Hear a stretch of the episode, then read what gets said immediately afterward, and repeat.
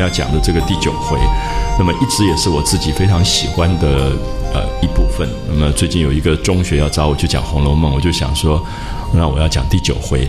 那我想我喜欢第九回的原因，是因为第九回其实在讲一个呃，我们大概在学校可能青少年时代，尤其是在国中那个年龄最容易发生的事情，就是你会觉得到学校读书，读书有时候好像变成了一个借口。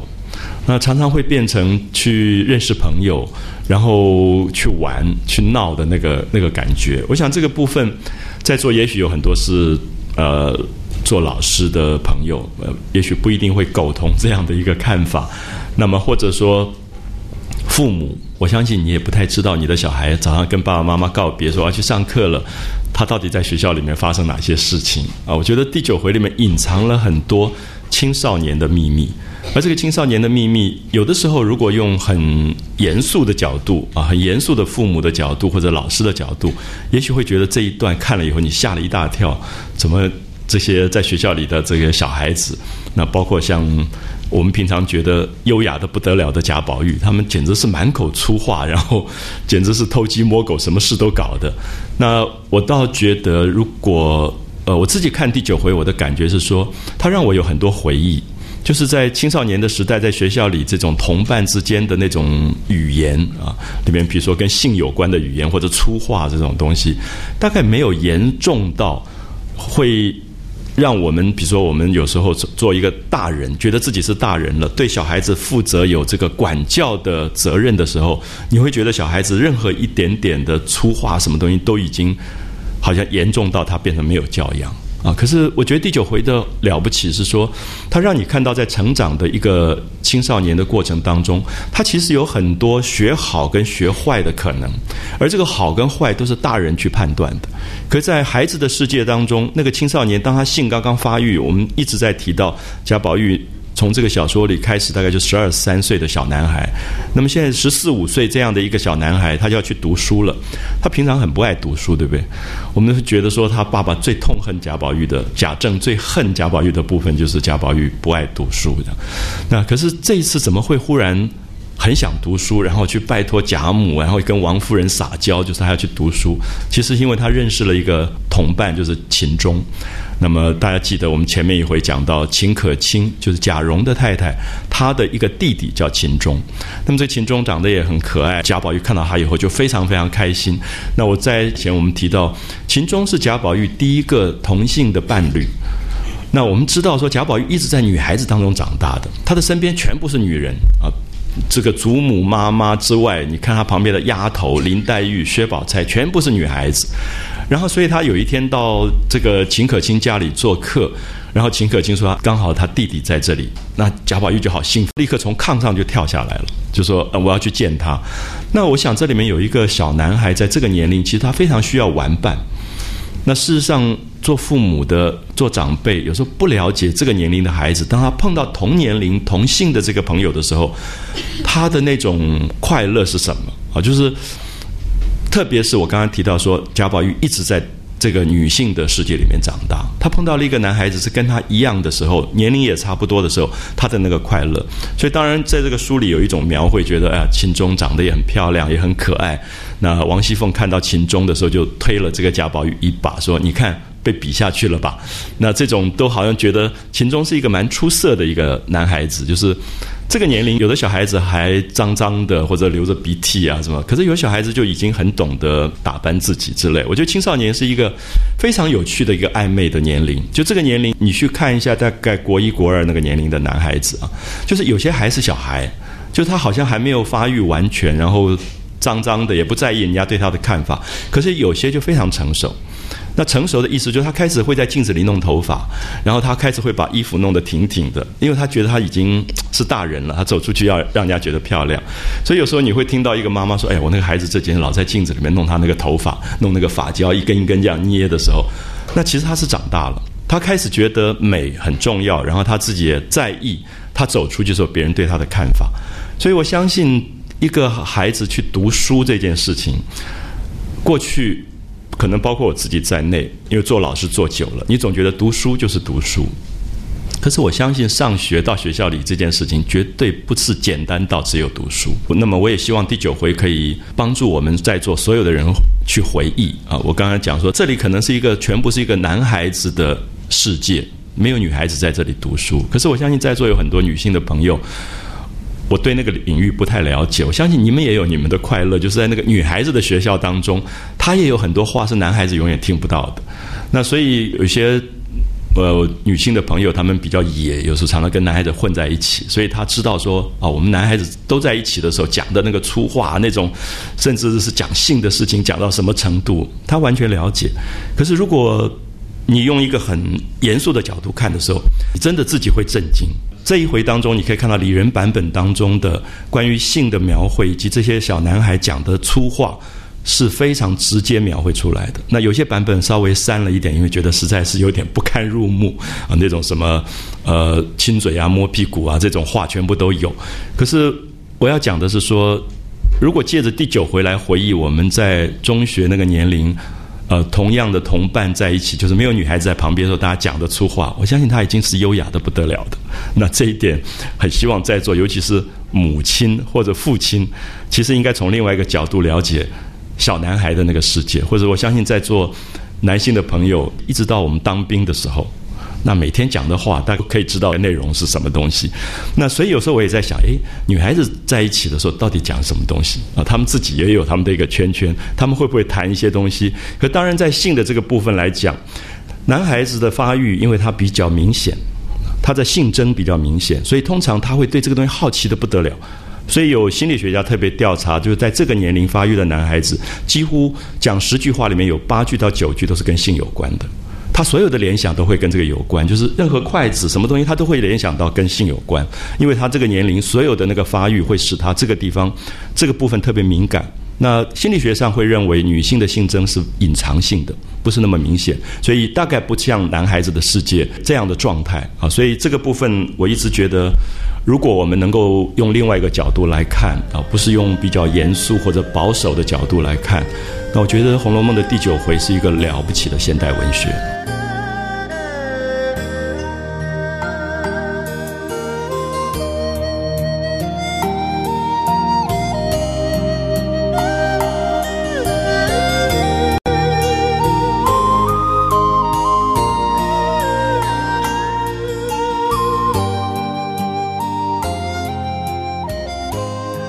可以看到，现在大家还在那边这么声势浩大的谈白先勇的《孽子》，可是我想几百年前《红楼梦》的这一段根本是更精彩的《孽子》。可是我并不从现在一般所谓的同志文学或同性恋文学看这一篇，因为我要特别提醒大家的，贾宝玉在之前曾经极其爱恋女性，比如说贾宝玉爱恋的女性对象已经出场的有好几个，包括薛宝钗。他看到薛宝钗的衣服拿金锁出来的时候，他对那个肉体的描绘，这个小男孩已经注意到跟肉体有关的东西了。对林黛玉的爱是一种非常友谊的疼爱的感觉，可是也是对女性的。还有更明显的，他做的春梦里面是秦可卿，是他伦理上比他低一辈的侄媳妇。他在梦里面这个来往的这个对象是秦可卿幻化出来的奸美。啊，奸美，然后在同时在真正的性的行为当中，他已经跟他的丫头袭人发生过性关系，所以我们可以至少我们可以举到四个女性在这个之前已经跟他有过精神上的或者肉体上的关系。我特别希望大家了解到，人的性是非常复杂的，因为它可以从动物的肉体的接触的性，一直到非常精神。我们真的可以爱恋一个人，可以完全没有肉体的行为，比如说贾宝玉跟林黛玉就是如此。从头到尾没有肉体的行为，可是爱非常深，完全是情的啊，在一起就是觉得一起读读书，一起看看花都好的那种快乐。那我想这个快乐绝对不可忽略。可是从我们所说的一个很动物性的到一个非常高的心灵上的东西，都在人的身上发生。所以有时候你会觉得很矛盾，就是人类的这个性的这个部分，性情啊两个部分，性跟情，在动物的世界都没有。啊，它不会有这么复杂。那么动物很明显，一个雌性的动物，它一定有发情的时间，然后它的身体会有分泌物，然后这个分泌物会引发雄性的动物跟它交配。可是人不是，人是二十四小时里你都可能有欲望，也可能二十四小时里你都没有欲望，也有可能二十四小时都是肉体的欲望，也有可能二十四小时都升华成为非常精神上的一种爱恋。所以人类的这个行为其实极其复杂，因为复杂的原因，所以我们看到经过四个刚才举例出来的女性的这个关系之后，第九回里面出现了一个贾宝玉爱恋了一个同性的朋友。那么，所以他是不是应该作为今天大家声势浩大的讨论的孽子的一个榜样？我不觉得，我觉得他了不起的地方，甚至超越我们今天的观点，因为他觉得可能在他的性的世界，异性跟同性的分法，他觉得太粗糙了。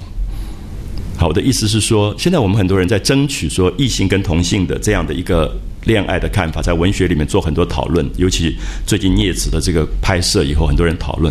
可是这个其实有点简化。我们会发现，其实人对于，因为是从性发展到情，所以他其实同时可以对同性跟异性发生非常大的兴趣。他的感情的联系绝对不是这么二分法的，因为如果这么二分，反而是动物了。动物才会二分，人不会二分的。你会因为一个人的善良爱他，你会因为一个人的呃。智慧爱他，你会因为一个人的学识爱他，你会因为一个人的身体肉体的美爱他，你会因为各种原因爱一个人，可是都跟性别没有绝对百分之百的关系。所以在第九回当中，你才可以看到《红楼梦》今天，当它翻译成世界各国的文字的时候，让很多人都大为吃惊，就是它其实没有掉在我们今天这么僵化的所谓异性恋、同性恋的这个泥沼当中，它反而是比较自由的。就是我们忽然发现，哎，怎么这个？这么爱恋秦可卿，这么暗恋秦可卿，这么迷恋薛宝钗跟林黛玉的贾宝玉，怎么这个时候他爱恋了一个男孩子是秦钟？然后他所有读书的目的其实都是为了秦钟，所以你就发现他不是要去读书，他是要跟秦钟在一起。好，所以这里面我不知道有没有朋友会呃有这样的记忆。我记得小时候很奇怪，我真的会去读书的时候，我会绕好远的路去跟一个。同班的同学约好早上，我一定到他家门口叫他，然后他出来，我们一起去上课。其实我自己我家到学校走走那个直路非常近，可是我一定会绕很远跟他。大概从小学五六年级开始，就是我一定去走这条路的。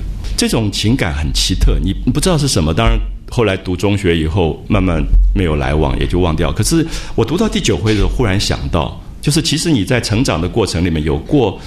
非常深的玩伴，那个玩伴几乎到了你觉得一分钟都分不开那种感觉。然后早上一起来，很早起来的原因都不是为了上学，是说因为你记得昨天答应他说几点钟我一定到他家门口去跟他约好一起去上课。那我想，如果大家有过这样的记忆，我觉得你可以把第九回读懂了。如果没有这样的记忆，很抱歉，我觉得你的童年还蛮可怜的，因为我觉得童年其实很大的快乐是在玩伴的快乐，你没有办法解释。而且我记得我也跟很多朋友讲过，就是我曾经有过这样的经验，就是有一段时间好像妈妈要带我到高雄去看亲戚。所以我就会跟那个朋友说，我几天会不在，我会去高雄。然后我跟他讲说，哎，你要不要跟另外一个人约了去上课？我现在想觉得蛮奇怪，就是我不在，那他去上课就好了，关我什么事？可是我觉得，因为我们有特别的情感，所以他要交朋友。也不要教太差的嘛，那还要我要去介绍？我跟他说，哎，某某人不错，你要不要早上跟他约了去上课？我觉得在孩子的世界有一个非常奇怪的情谊，而这个东西其实是大人非常不容易了解。觉得在成长的过程里，当你忘掉了这个部分以后，大人的世界变成非常的不可爱了啊！就是他忘掉了人曾经有过单纯到没有任何功利关系的感情。我说没有任何功利，因为连性都没有。它是一个非常奇怪的东西，就是不知道为什么，就是一定要约这个人，然后一起去上课，然后一起下课以后送他到家，然后又回家这种关系。那我到中学的时候也有一个班上的同学也是这样子，我们常常就走那个圆山的，那个时候还有一个老的圆山的桥还在，然后在他们走好几次，然后我送你，你送我，然后最后再回家这样。所以我相信，在某一个青少年的世界当中，那个成长的经验里面。有一个后来我们作为大人一直找不回来的东西，因为今天在社会上，其实你碰到一个人，关系大概都有功利性。我说的功利性是，或者他对你的好处是什么，事业上的帮助，或者刚才讲性，其实也很功利，也可以非常非常功利。可是，在那个青少年的成长过程当中，他可以简单到没有任何事情发生。我用一个成语叫做“一清如水”来形容。所以它其实也不是爱情，也不是友谊，我不知道它是什么。我觉得那是一个，就是我读到第九回的时候，我忽然想到的东西。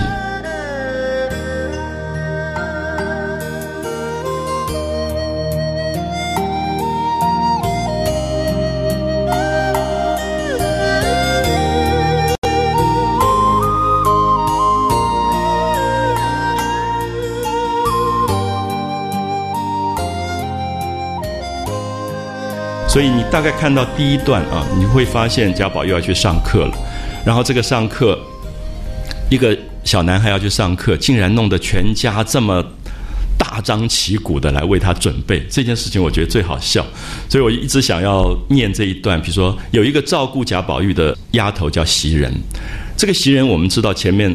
曾经跟贾宝玉发生过性的关系，就是他们两个已经是偷偷有过性的联系。那么袭人作为一个女孩子，比贾宝玉大一点点的一个女孩子，她发生了这样的性关系以后，她就觉得她一生一世是要照顾这个人的，照顾这个男孩子。她也不知道她将来会嫁给谁，她也不不觉得说她一定是一个丫头，这个人是一个主人，你怎么可能？跟他变成匹配，你即使配给他，也大概就是丫头赏给一个主人。在古代的阶级的社会，可是你看到这一段非常感人的一段，就是袭人知道贾宝玉这一天要上课，然后袭人很早就起来了，把所有他要用的东西全部准备好，就是那个书包、笔墨纸砚什么全部准备好，还包括你吓一大跳，是包括因为冬天很冷，外套。厚毛的衣服，还有他去学校。当时学校因为很冷，所以会没有这个暖气、冷气，是要烧炭炉的。然后他为贾宝玉包好了一包一包的炭，就是上课时候要添炭的炭，全部准备好。那么这个不是一个好的文学家不会描写到这么细节，就是袭人用心之深到这种程度，就是他疼这个孩子。所以我记得我上次有跟很多朋友提到，我觉得袭人对宝玉的爱其实是姐姐跟母亲的爱。我想在座有很多做母亲的，大概都记得你的孩子第一天上课，你大概起得很早，大概也做了很多很多的，就是你忽然觉得这个孩子要去读书了，然后你要为他准备的这个这个状况。所以如果读这一段，我想大家可以，也许会有一些很特殊的这个回忆啊。他一开始就说，话说秦叶父子啊，就秦钟跟他的爸爸。专候贾家的人来送上学择日之信，因为古代的人觉得读书是很重要的，读书一定要看黄历，这一天是适合读书的。那么这一天是呃比较好的日子，所以要找一个黄道吉日去读书，所以专门等贾家，就是贾宝玉家里面送来上学择日之信。你看到下面就出来很有趣的贾宝玉的心情，原来。宝玉急于要和秦钟相遇，好，你注意，他不是为了读书，他是为了要跟这个好朋友见面。宝玉急于要和秦钟相遇，顾不得别的，所以原来要挑日子的，要看黄道吉日，因为读书是一件大事，他就不顾了，所以择了后日一定上学。就是你看贾宝玉可以。完全不管什么这个黄历不黄历，他就他喜欢秦钟，他要决定上课，他就急着上课。那么大概身边的人也觉得蛮意外的，就是这个一直不爱读书的男孩子，怎么忽然爱读书了？所以有时候我也会觉得，呃，父母跟老师真的不太了解这个学生忽然哎怎么书读得好了，什么原因？有时候很奇怪。我记得我们班上那个时候，真的有一个男孩子因为暗恋班上的另外一个女孩子，他忽然他英文就好起来了。可能就因为那个女孩子跟他讲一句话，你英文读好我就跟你做朋友。诶，他真的就把英文读好。其实，在那个年龄是会为了他自己觉得有意义的那个事情，别人看起来一点意义都没有的动机，可是他会为之生，为之死啊！其实就是罗密欧朱丽叶的世界，就是因为只有在那个年龄会有，你再大一点绝对不会了，你不可能会有这种发愿。可是，在这种青少年的人的情感里面。那种觉得是这是知己啊，因为是知己，所以他要去做一个很很重的一个一个发愿的事。所以宝玉急于要和秦钟相遇，顾不得别的，遂择了后日一定上学。好，然后就到了后日了。到了要上课这一天，后日一早，请秦相公先到我这里会齐了啊。就宝玉交代说。你看，上课各自去上课就好了。贾宝玉走贾宝玉的，秦钟走秦钟的。可他就特别交代，请秦钟先到他家来，然后一起去。那当然他也体谅，因为秦钟家里没有钱。那贾宝玉上课，你等下看一看，有一个大的仆人叫李贵，还带了四个书童，那坐着这个马车去的。所以他就觉得我家里有私家轿车嘛，那你秦钟就到我家来，然后我们一起去上课。所以这里面都看到宝玉的这种对人的一种爱啊，就他从来不摆气派的，因为他真的是娇生惯养长大的公子哥。可是他会体谅到说秦钟家里没有钱，那么大概没有书童啊仆人，所以就叫秦钟先来他这边，然后他们就可以一起去。那么当然，同时也是因为刚才我们提到说。我们觉得读书其实蛮无聊的，可是要一定要为读书找一个有趣的事，就是我约好一个朋友，每天去做一个仪式，这样去读书就会比较好玩。我后来问到很多朋友，我我大姐她因为以前在呃中国北方读书，她说他们会约四五个朋友一起在冬天的时候就滚一个雪球，然后大家一起推那个雪球到学校，到学校的时候那个雪球已经很大，然后每天一定要冬天把这个事做完才进到学校，就变成。他回忆的他的童年的读书，就是我问他在学校读什么，他都不记得，可是他就记得这一件事，就是在进学校之前，他们一起推了一个很大的雪球放在门口，然后才进去读书。所以我相信，在回忆到自己呃入学这个年龄，其实我刚才提到说读书是什么，如果只是所谓考试的这个作业的话，我相信会喜欢这样读书的孩子。其实蛮奇怪，因为大部分的孩子在那个年龄，他其实很活泼，他对生命有很多好奇，所以为所谓的读书是让他在读书的过程里对生命开始接触了，开始知道爱恨，开始知道所有生命里面的各种现象。所以我用这个角度去看第九回的时候，我觉得这个作者其实有非常现代的人性观点在里面。他觉得这些孩子，不管现在他对秦钟的好，或者等一下我们看到下半回。简直打成一团，这个学校里面其实都非常真实。就是一个好的文学，离不开一个字，就是真。如果这个文学为了说啊，要让读了以后大家都有很有道德，而写了一篇假东西，这不叫文学。文学只有一个字，就是真。所以第九回的了不起是，他在那个时代当中，竟然比今天可能聂子还要大胆的写出了他们那个时候学堂里的事件，因为他真，他没有掩盖，也没有隐藏。你可以知道，这个学堂里后来这些人也可能考试，也可能做官，可是他们以后再也不提这一段事了。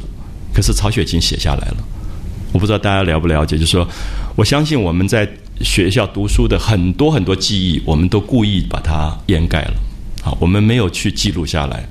就是有时候我记得会碰到一些同学，然后说：“哎，你记不记得那时候常常在厕所里面去钻那些洞？好奇怪，就是常常钻那些洞，然后。”大家都觉得脸都白了，觉得现在这种年龄、这种身份好像不适合去回忆这些事情。可是我相信文学的了不起在于留着你生命里面的每一个阶段，先不去预设它是好或者不好，而是告诉你说人性里面的真实。你去面对人性真实的时候，你再去看到下一代的人性的真实，你不会是僵化的。所以很多在我同年龄现在的朋友说：“哎，怎么搞的？我跟学生、跟小孩讲话都不听。”因为我们已经不知道我们僵化了，我们讲的话已经不是真实的话，所以他当然不要听。可是这一段我试过，我让很多我当时教书的学生看的时候，他们都吓一跳，说：“哎，我没有想到《红楼梦》是这样子。”因为《红楼梦》很真实。可是甚至我想，《红楼梦》在很多严肃的文学科系里面，也会把它变成好像道德范本一样，讲成道德范本。可是我相信，《红楼梦》的了不起在于它呈现了整个的人性的真实啊，让你看到。人性是什么样子？而这个人性的真实的丰富性是非常多重的。我们看到第九回，总以为他总是要写贾宝玉跟秦钟，可是不是。我下面念的这一段，大家看到他写的是袭人。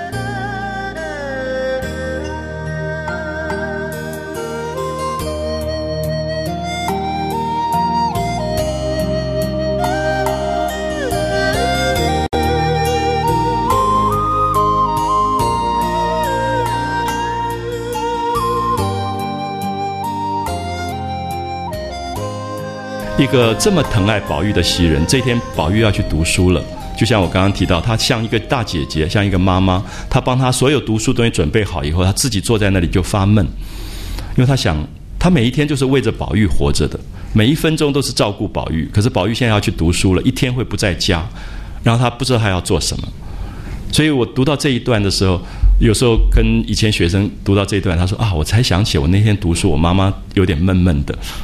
因为他要到东海来了，然后他要离开台北，然后他忽然发现说，他妈妈因为每天都在照顾他，忽然觉得孩子要到台中去读书了，大概一段时间见不到他，所以他觉得母亲闷闷的。所以他那天就读完这段，还打了一个电话给他妈妈。所以我觉得好的文学其实会忽然让你回忆起很多人性啊，非常多的人性。所以我非常喜欢这一段，就是袭人的这一这一段啊，大家看一下。所以秦钟就来了啊，打发人送了信，然后是日一早，这一天一早，宝玉未起，注意。宝玉还没有起来，小男孩很难起来，对不对？你弄两个闹钟他都起不来的。就是宝玉未起，袭人早已把书笔文物包好，像不像妈妈？就所有东西都放好。就是我们小时候，我们常常起来的时候，那个便当什么都准备好了。其实你不知道你在睡觉的时候，那个母亲或者大姐姐有时候真的就把你所有东西都已经准备好。好，宝玉未起，袭人早已把书笔文物包好，收拾得停停妥妥。这么简单的文字啊，停停妥妥，就是说没有遗漏一样东西。如果不是母亲，不会这么细腻的啊。可是袭人是一个丫头，我刚刚提到说，今天一个佣人不一定会这么照顾一个主人，照顾到这种不打你就不错了啊。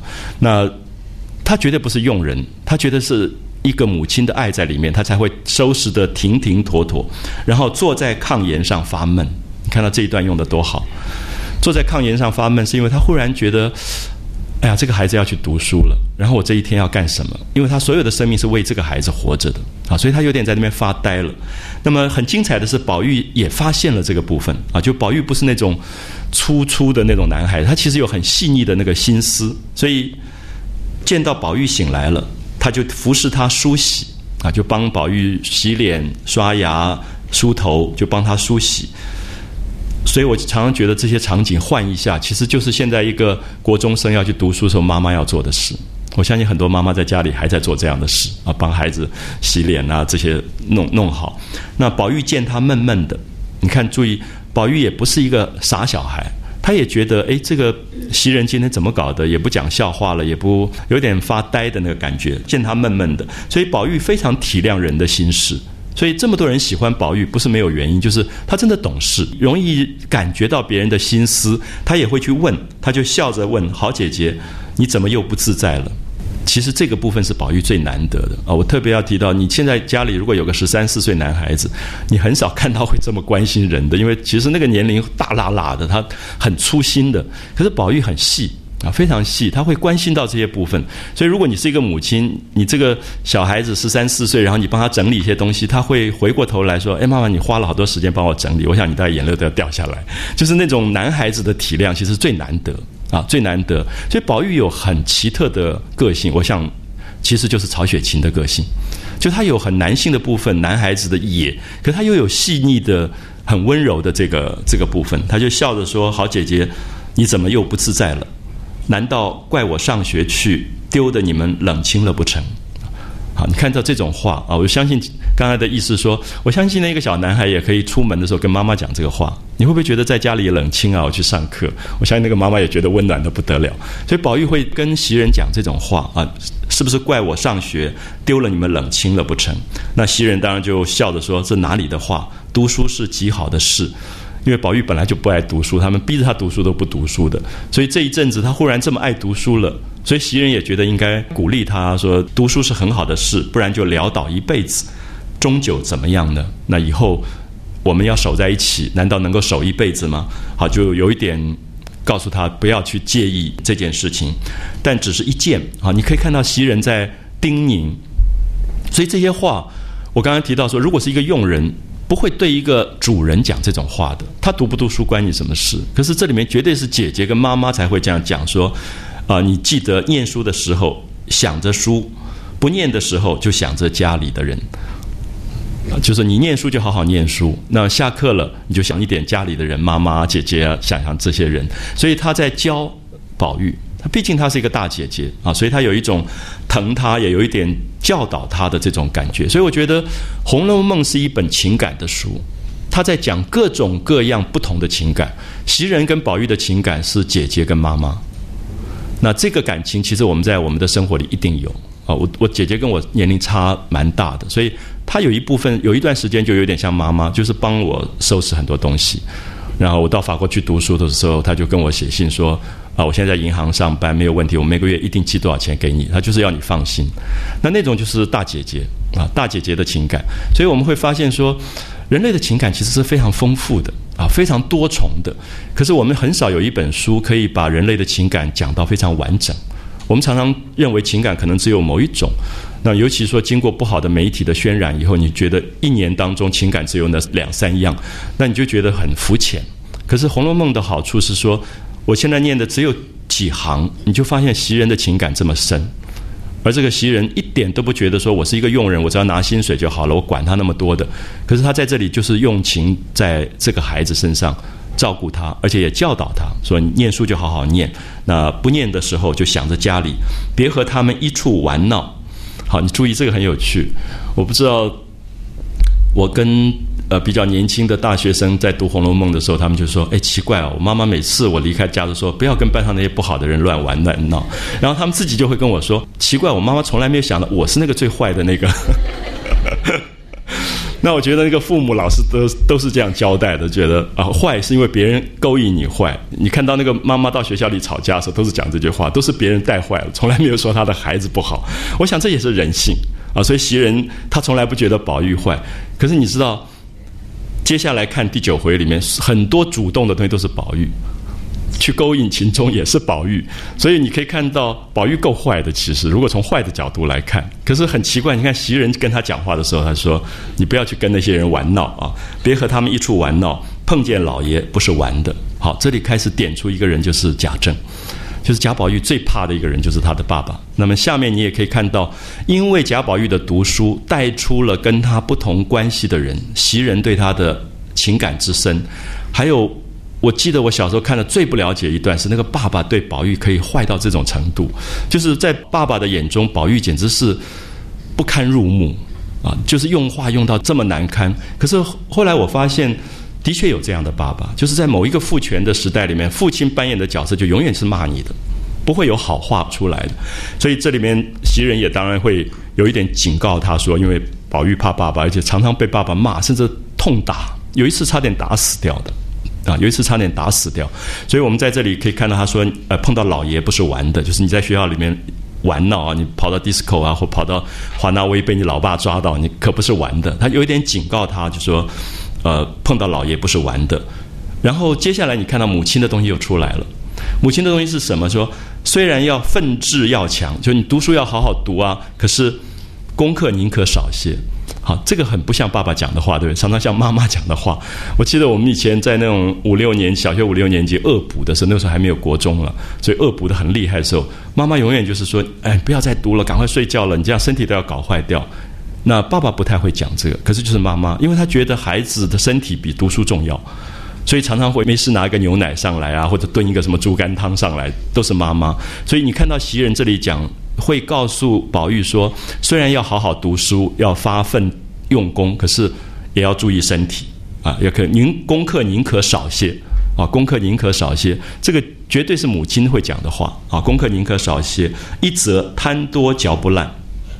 他还要为自己找一个理由，说你读书读得太快太多，你一下也没有办法消化。”那么其实袭人根本是一个文盲，自己也不识字，也没读过书，他当然也不知道读书是怎么回事。可是他就用一种他自己的母亲逻辑去推理，然后就告诉宝玉说：一则贪多嚼不烂啊，书不要读那么多；二则身子也要保重。其实他真正要讲是这个，因为他关心宝玉，他说不要读书读的身体都读坏了啊，身子要保重，这就是我的意思，你可要体谅着。那完全像妈妈讲的这种话，我觉得这些画面啊，如果大家我们会觉得我们现在在电影电视里很少看到这种画面，可是我一直跟很多朋友提到，如果我要拍《红楼梦》，我大概最想拍都是这些画面。可是袭人其实根本就是一个十六岁左右的女孩子，可是你看她跟一个比她小一点的男孩讲话的时候，她是这么懂事的。啊，这么懂事，完全像大姐姐、像妈妈这样子懂事。所以，如果你今天找到一个十六岁的台湾的一个女孩去演这个连续剧，她不一定能演好，因为她可能已经不太懂这个要照顾人的。可是，我记得像我刚刚提到说，我的姐姐他们在十五六岁，真的已经照顾弟弟妹妹的。啊，我记得那时候邻居台湾那时候很多背小孩，就是一个交叉的布背着，大概都是这种国中的女孩子啊，什么在回到家里就帮妈妈就背弟弟的，所以大概那个时候的情感这种这个部分，女孩子也很成熟，很早就会扮演了一个有点像母亲啊这样的角度去照顾底下的这个这个弟弟的这种感觉。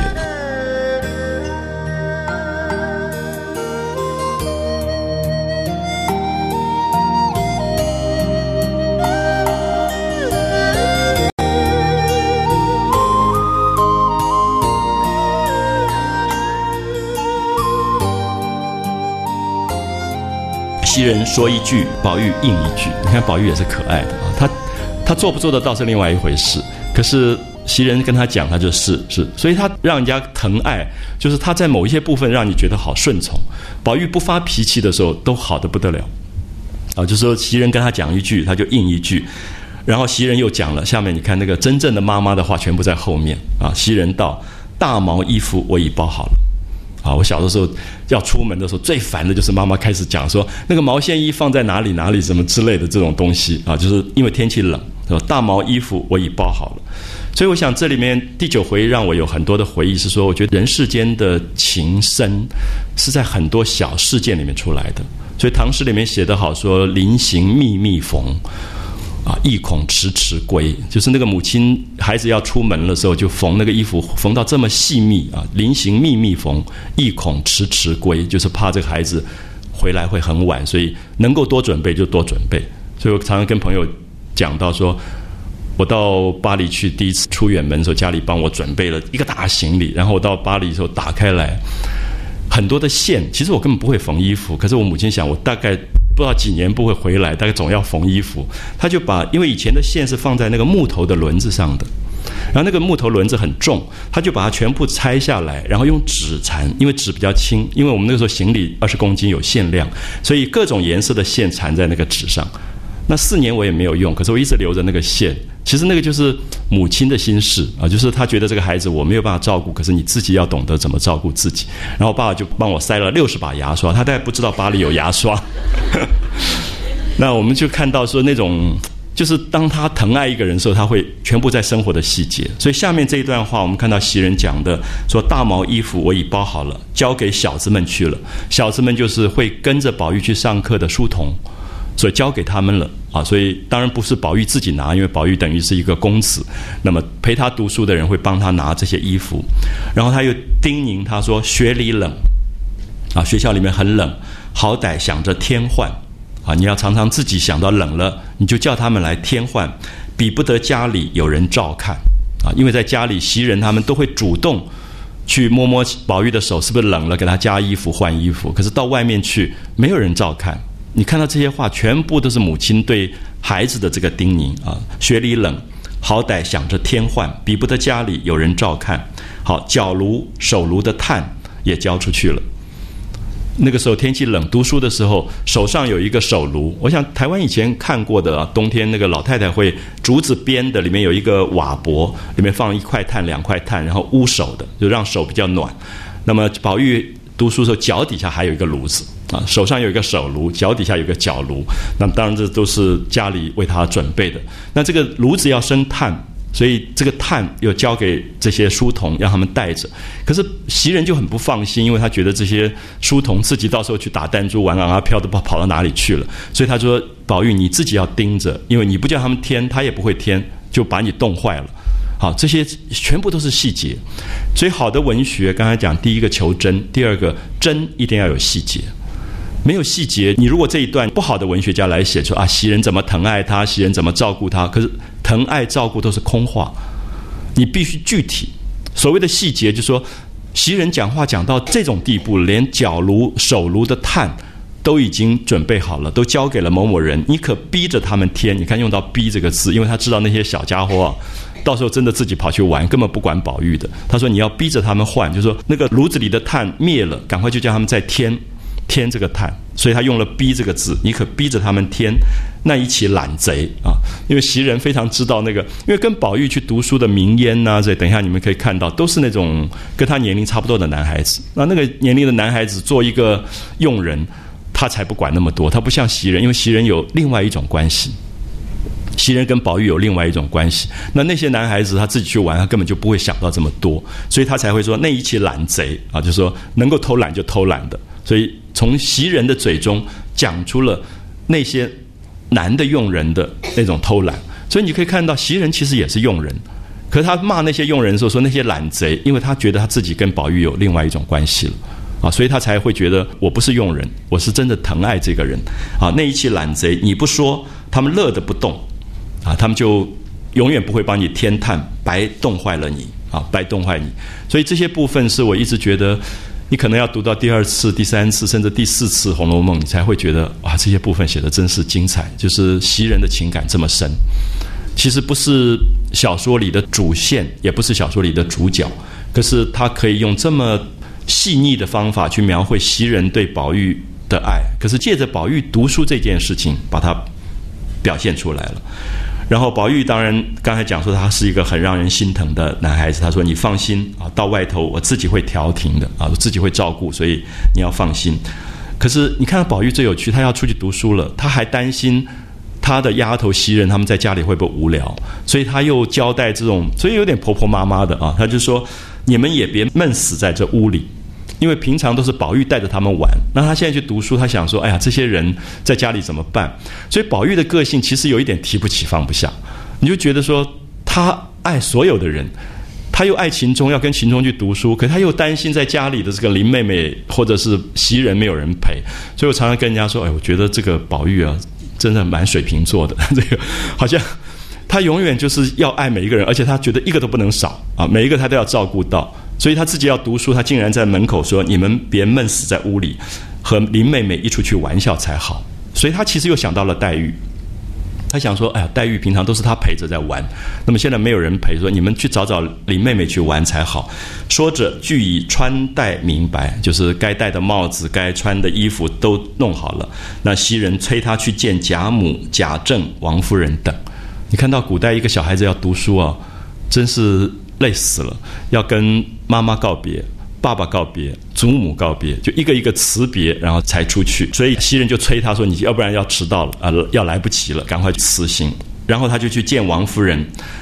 那见了贾母，贾母又嘱咐了几句。你可以看到贾母的嘱咐跟王夫人的嘱咐反而没有细节，有没有发现？反而是袭人，为什么？因为袭人是最贴身的。其实最贴身，他照顾到你生活所有细节的时候，那个爱是别人无法取代的。所以我们说贾母这么疼宝玉，可是贾母因为太多佣人，贾母说啊，就交代佣人去照顾宝玉了。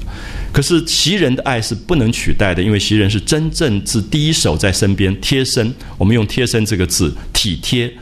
都是身体本身在照顾宝玉，所以反而你看到就说文学在这里，贾母的嘱咐没有细节，对不对？王夫人也没有细节，不过就说啊，好好读书啊，用功啊，早点回来啊，下了课就不要乱跑啊，大概就这种话。可是袭人的那一段就特别让你觉得感动，然后他又嘱咐了晴雯、麝月等人几句。你看宝玉这种。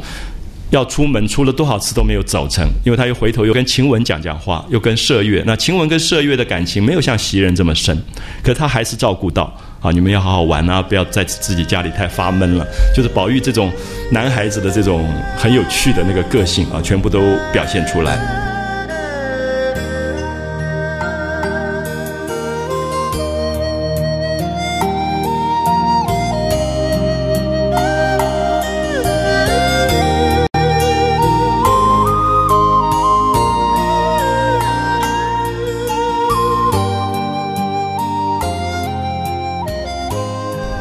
接下来他就要做一个很可怕的事，就是要去见爸爸，见贾政。那这一段我也特别希望大家注意，就是我们今天不太容易了解有这样的父亲，这样的父权啊。可是我刚才讲过说，其实，在我们这一代，我们其实经验过父亲口中永远不会对孩子有好话的，啊，几乎都是责备的，啊，几乎都是责备的话。那因为那个父权的他的角色变成拉不下脸来。那其实扮演这样的父亲本身很辛苦，所以我在这里我其实蛮同情这个贾政，就是贾政扮演了一个永远要骂宝玉的那个角色，所以你也可以看到这个小说里，宝玉跟贾政从来没有沟通过，啊，没有任何可以沟通。这个小说到后面补的部分，贾宝玉最后在家败人亡要出家前，就在远远的看到爸爸坐轿子过去，在雪地里磕了三个头，然后跟和尚走了。大概唯一他跟爸爸就是我谢谢你给了我这个身体吧，然后他就要出家去了。他跟他父亲从来没有真正对话过，那甚至这个父权的权威底下也不给孩子任何对话的空间啊。所以等一下大家看到这一段，其实会蛮惊讶，就是一个父亲对孩子讲的话怎么会这么难听啊？这么这么重的这些话。那本来宝玉去跟爸爸辞行，因为贾政很忙嘛，贾政等于是现在什么做一个什么部长，那火车出事了，你还去料理，所以大概也很少看得到爸爸。可是这一天偏偏好贾政在家，所以宝玉也倒霉，就是碰到了。那碰到你一定挨骂的，所以宝玉本来是蛮希望说去辞行的时候爸爸不在，然后他赶快就溜了，只要交代一下就好了。所以。我们看到偏生这一日，贾政回家的早啊。贾政上朝，古代的官做官上朝是非常早的啊。黎明以前就要上朝，上完朝以后就回到家里办自己的公务事。所以这一日贾政回家的早，就是我们常常看戏说什么无朝退班，他就回家了。所以回家回得早以后，就碰到了这个宝玉。所以正在书房与相公们闲话，就他家里面的一些亲客、一些读书人正在那边聊天。那么见宝玉进来请安，啊，就跟以前男孩都要跟爸爸妈妈早上请安的，请完安以后说要要去上课了，回说要上学去了。好，贾政就冷笑道：“你看爸爸跟孩子冷笑，大概很难听的那个笑声啊，冷笑道。”你如果再提上学两个字，连我也羞死了。我想现在大概不会有爸爸讲这种话啊，就是说你不要再在我面前讲上课了，不要再讲读书了，你讲上学我都要羞死、丢脸、丢死了。依我说，你竟玩的是正理，你不如好好去玩吧啊！仔细占脏了我这地。宝玉在他的房间啊，他你不要把我的地都占脏了，因为他一直觉得宝玉根本就是一个不孝之子，是一个败家子，是一个侮辱门庭的人。所以他生下这个孩子，他就觉得这个孩子是来侮辱他们家门楣的，啊，所以你看到这个父亲讲话讲到这种程度，所以我想，其实我们不太了解古代的社会里面那个父权权威构成的那个孩子的那种心理上的压力到什么程度啊？所以这里面一方面大家很多人都同情宝玉，就是宝玉有一个这样的父亲，可是其实我很同情贾政。我同情的原因是因为在这个大传统里，其实这个父亲的角色要去转换非常难。包括我们过去的政治人物，其实他就是父权的家长角色，所以你要他转换另外一个角色跟人民讲话也不容易。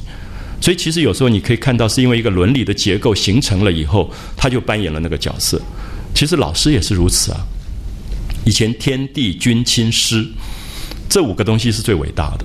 所以我记得我才二十几岁，在大学教书，一站在讲台上，我就必须扮演一个角色。那其实很辛苦，然后你自己也身不由己，你也觉得你就要开始用这样的语言去教育，以为这才是叫做教育。所以其实我自己常跟很多朋友讲，在教育的部分里面，你自己也慢慢慢慢使自己的角色改变以后，你才发现说你轻松了，你才可以回到像第九回这样跟学生相处，而不是假的。啊，不是假证的这种方式。他说：“你仔细占脏了我这地，靠脏了我的门啊。”那我希望今天大概在台湾听不到父亲对孩子讲这样的话啊，就是你占脏了我的地，你靠脏了我的门。那么这个地跟门都是假证自己的权威。那这个孩子在他的家里是侮辱他的，所以他用这么难听的话去，就是我们讲有辱门庭。啊，古代常常骂一个孩子叫“有辱门庭”，“有辱门风”这个部分，我也常常跟很多朋友讲说，其实，在传统中国的伦理架构里面，父权权威是一个很少被批判的问题，因为他已经严肃到，已经崇高伟大到你不敢去批判他。那么今天如果发一个作文题目说“我的父亲”，我想我们在座的人还是写的洋洋洒洒，很伟大。可是我不晓得，我觉得。没有人敢想写到这种东西，所以你看到曹雪芹真的很真，就是这个父亲讲说：“你不要占脏了我的地，不要靠脏了我的门。”他这个话就出来了，他让千百年以后的人读到，就知道曾经有过一个时代，父亲是这样的角色，啊，父亲是扮演这样的角色。所以我刚刚提到说，可能在现代的社会里，将来对于一个东方伦理里的父权权威，可以有很多重的探讨。所以我常常会提到说。在西方有很多的希腊神话，很多史诗是孩子背叛父亲的、背叛父权的、去叛逆父权。在中国不敢，只有一个就是《封神榜》这个小说里的哪吒啊，哪吒，哪吒背叛他的父亲，是到最后他割骨还父，割肉还母。他觉得你们是我的父母，我的骨肉来自于你，可是我今天我把骨肉还给你，我跟你不要有关系了。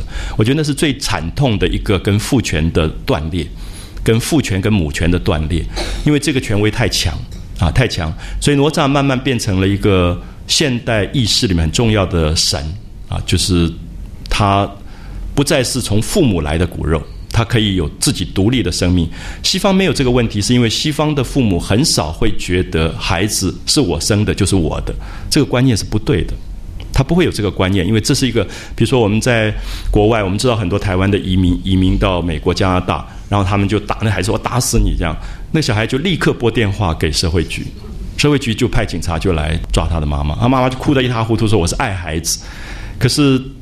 我们的移民社会一直不太了解，说，因为你打的不是你的孩子，打的 citizen 是公民，他是美国公民，所以这个其实是一直到现在，我相信很多华人的伦理里非常不容易了解的东西，就是他认为每一个生命的个体，你只是暂时照顾他，你并不是所有的拥有者，你并不是那个拥有者，那么拥有变成了一个独占，然后说，所以我要你死，你也应该死。啊，我们看到君权父权都是如此，君要臣死，臣不得不死，而且还要谢恩，啊，还要谢恩。我想这个都是君权父权的一个传统，在我们的身上，其实到今天可能才刚刚拿掉，才刚刚开始拿掉。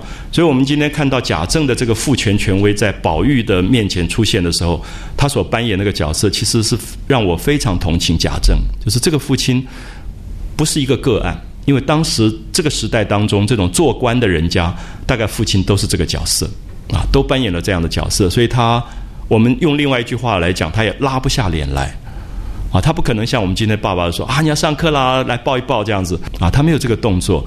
那其实我的父亲不是这样的角色，可是我的父亲也从来没有抱过我们，他也不会说我爱你这句话，所以其实跟父亲还是比较疏远。那所以我常常会觉得，诶，跟父亲的感情有一点遗憾，可是跟母亲很好。啊，那种身体的依靠啊、握手啊都有，可是父亲其实是蛮敬畏的啊，所以我想这个部分其实因为我们现在父权的角色慢慢改变了以后，可能会比较不一样。好，这个时候只好旁边的人会打圆场，所以众亲客们就起身就笑着去打圆场，说老师翁就跟贾政说：“老师翁何必如此？那么今天世兄就是讲宝玉了，他一去要去读书了，两三年就可显身成名了。”就不会像以前仍做小儿之态，那么就是其实在讲一个青少年，过去还是孩子了，你也要原谅他。那么今天开始读书了，那么以后他就是大人了啊，有一点去打圆场。那么天将饭时，就说已经不早了，师兄请快请吧，就叫宝玉说你赶快去读书。其实有点帮宝玉赶快走掉了，爸爸也拉不下脸来。那你继续站在那边，他就继续骂嘛。所以旁边的人就打圆场，希望说啊。赶快走了，说着就有两个年老的啊，就是比较年长、贾政比较尊敬的人，所以他们就做主，就带了宝玉的手就走出去了，就把宝玉打发开来啊，不要让宝玉一直在那边很尴尬。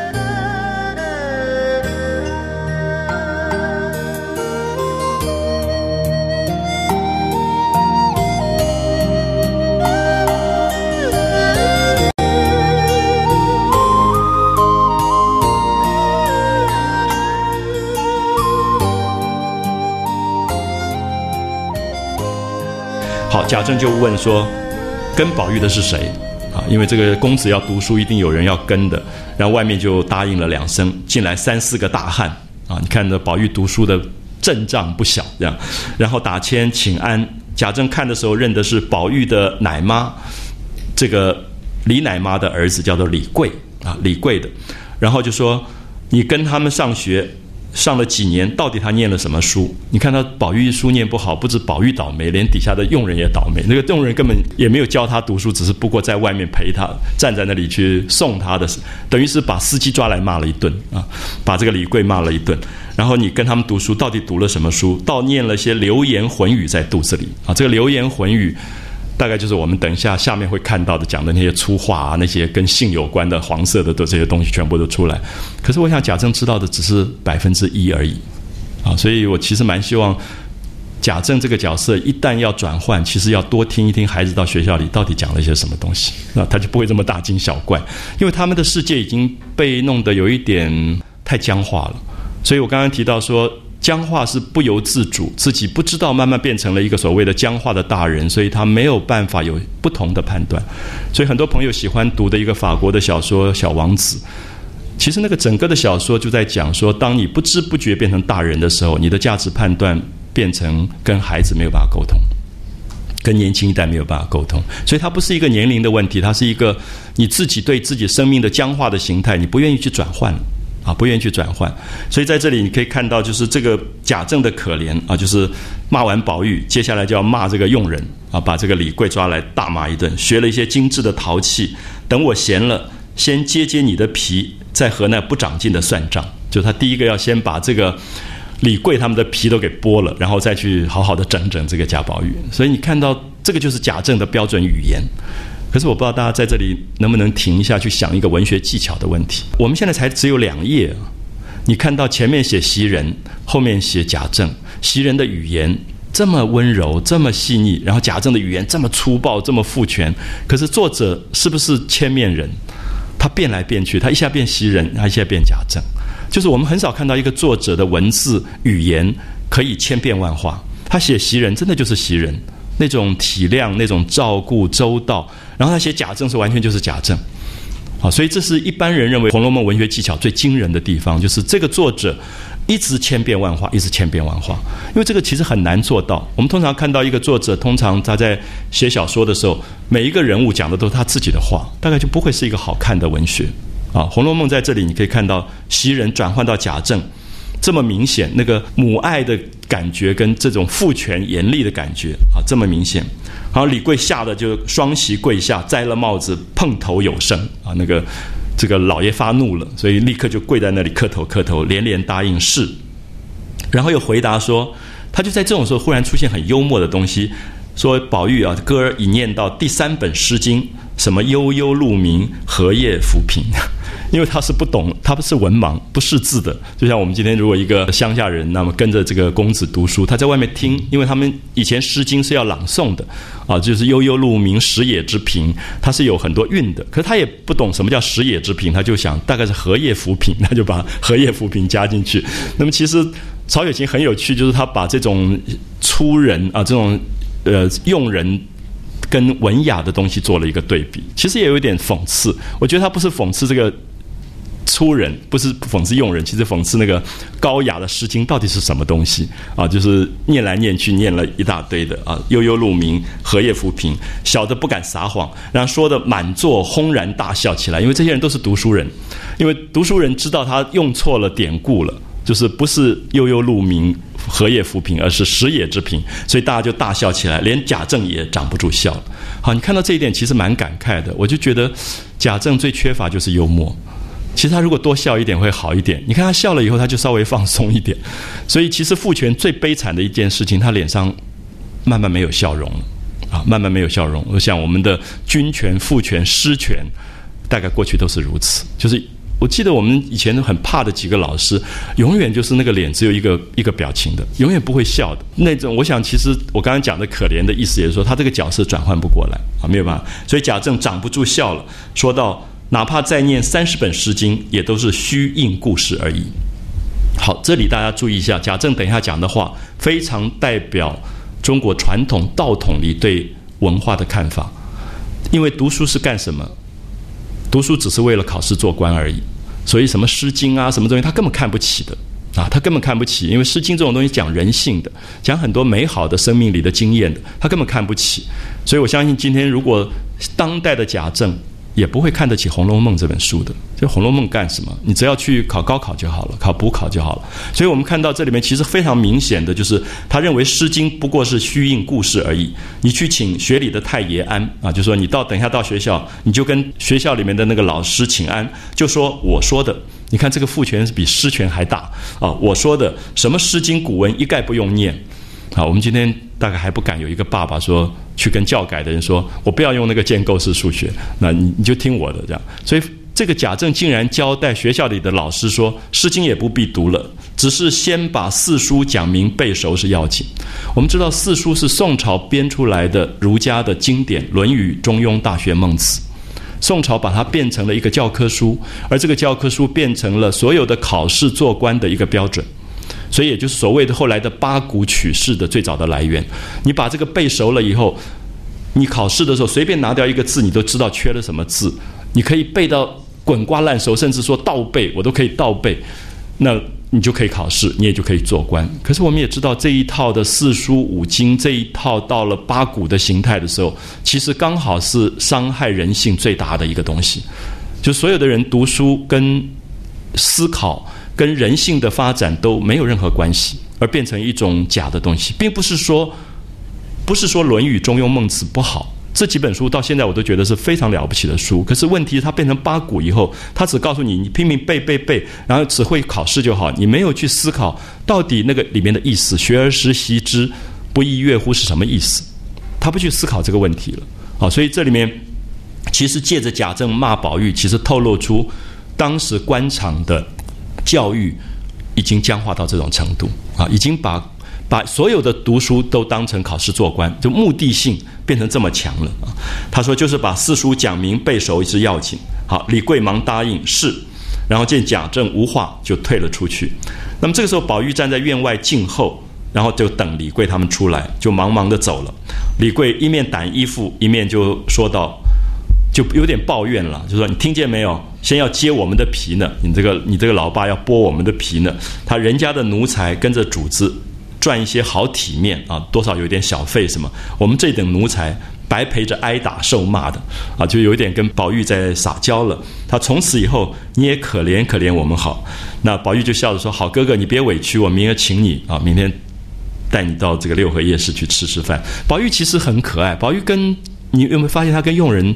之间没有太大的阶级的界分，他不太摆排场的，所以宝玉其实，我们从某一个角度，就是他爸爸痛恨他也在这里，就是因为他爸爸代表了一个阶级社会里面，觉得人在不同的辈分阶级里就要有一个样子。可是宝玉不是，宝玉非常人性，他不觉得袭人是丫头是佣人，他觉得袭人是一个疼他的姐姐，他也不觉得李贵是一个帮他拉车的一个奴才，他觉得李贵也是一个大哥哥，还为他。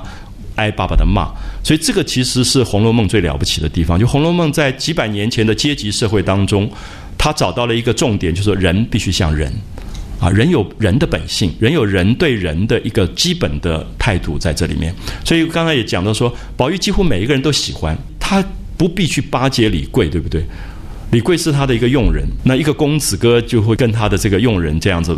抱歉，那种其实他的可爱刚好就在这里啊，就是宝玉的个性，你越来越会清楚到他的那种周到跟体贴。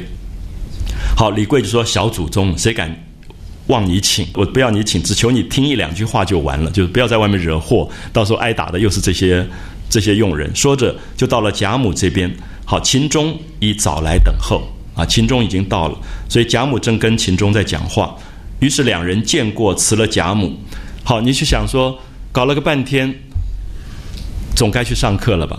他忽然又想到说：“哎，还没有跟林黛玉告辞，他 要去告跟林黛玉告辞。”所以那个宝玉的个性真是有趣到极点啊！就是他到这里辞了贾母，宝玉忽然想起来为辞黛玉，这是不得了的事，因为黛玉是他的知己啊，他觉得他的生命最息息相关的就是黛玉，所以他一定要去跟黛玉告辞，所以他就到黛玉房中来作辞。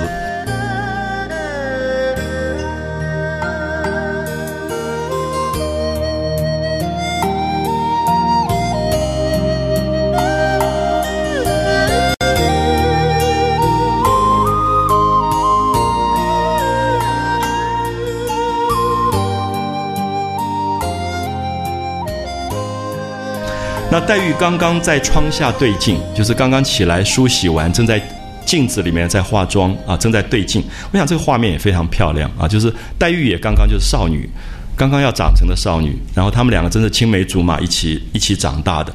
然后听说宝玉来要上学了，要来告别，然后就笑着说：“好啊，这一去可要蟾宫折桂了。”好，蟾宫折桂是一个当时的一个典故，就是在呃古代的时候有一个人叫喜生啊。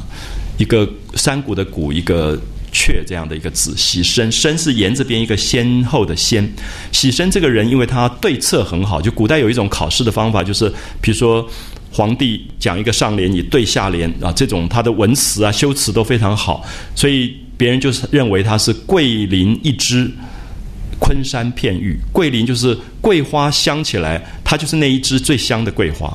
桂林一支，昆山是产玉的地方，昆仑山是产玉的地方。那么它是昆仑山的一块玉，就叫桂林一支，昆山片玉。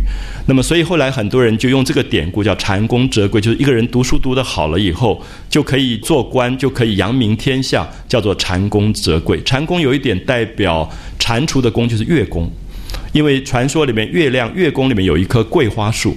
吴刚伐桂的桂花树，所以蟾宫折桂就变成了一个点。那么这个典故我们今天比较不容易懂啊，可是大概就是当时的一个小女孩调侃一个小男孩的。其实黛玉有一点，因为她跟宝玉太好，所以她也知道宝玉也不是要真的去读书，所以她故意去调侃他说啊，你要读书了，要做官了，就是这种小女孩跟小男孩之间的这种玩笑。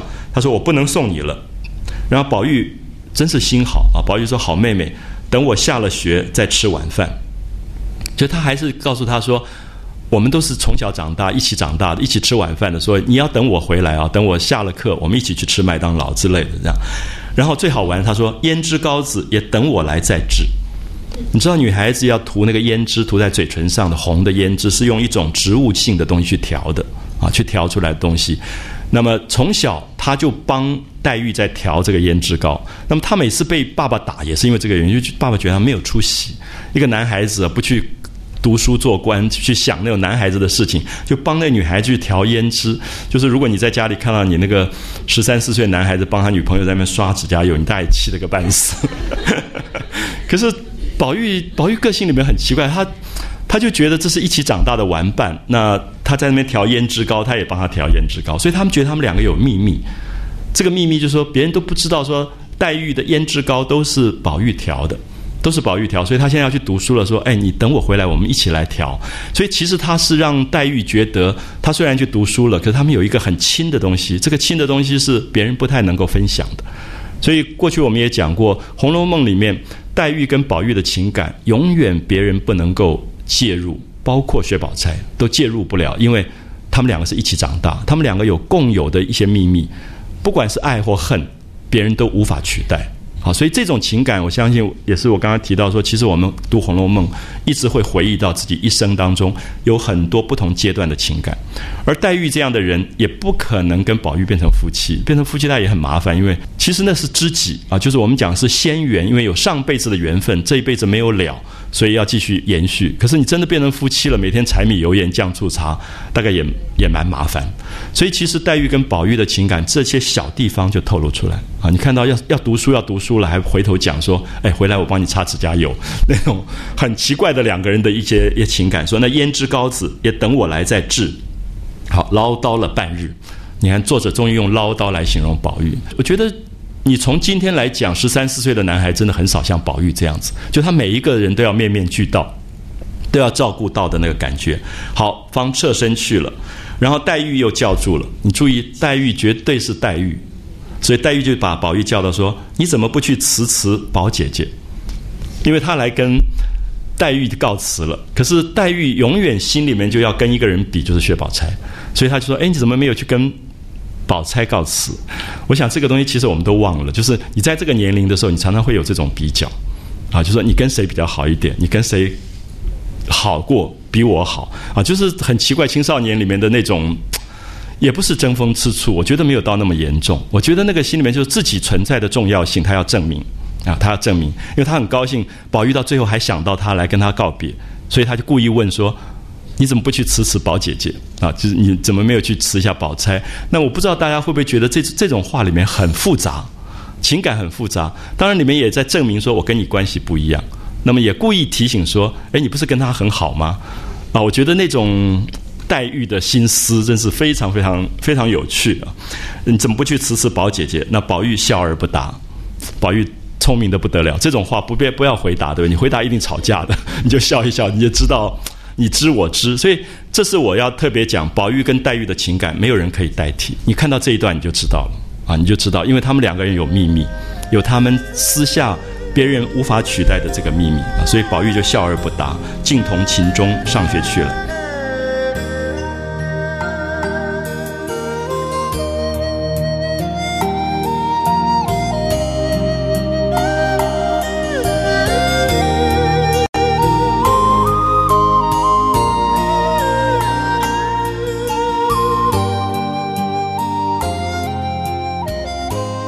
看看这个告辞告了这么久还没上课，然后你就想这个上课真是不得了的大事，所以大概要从台北一路开车跑到高雄来上课。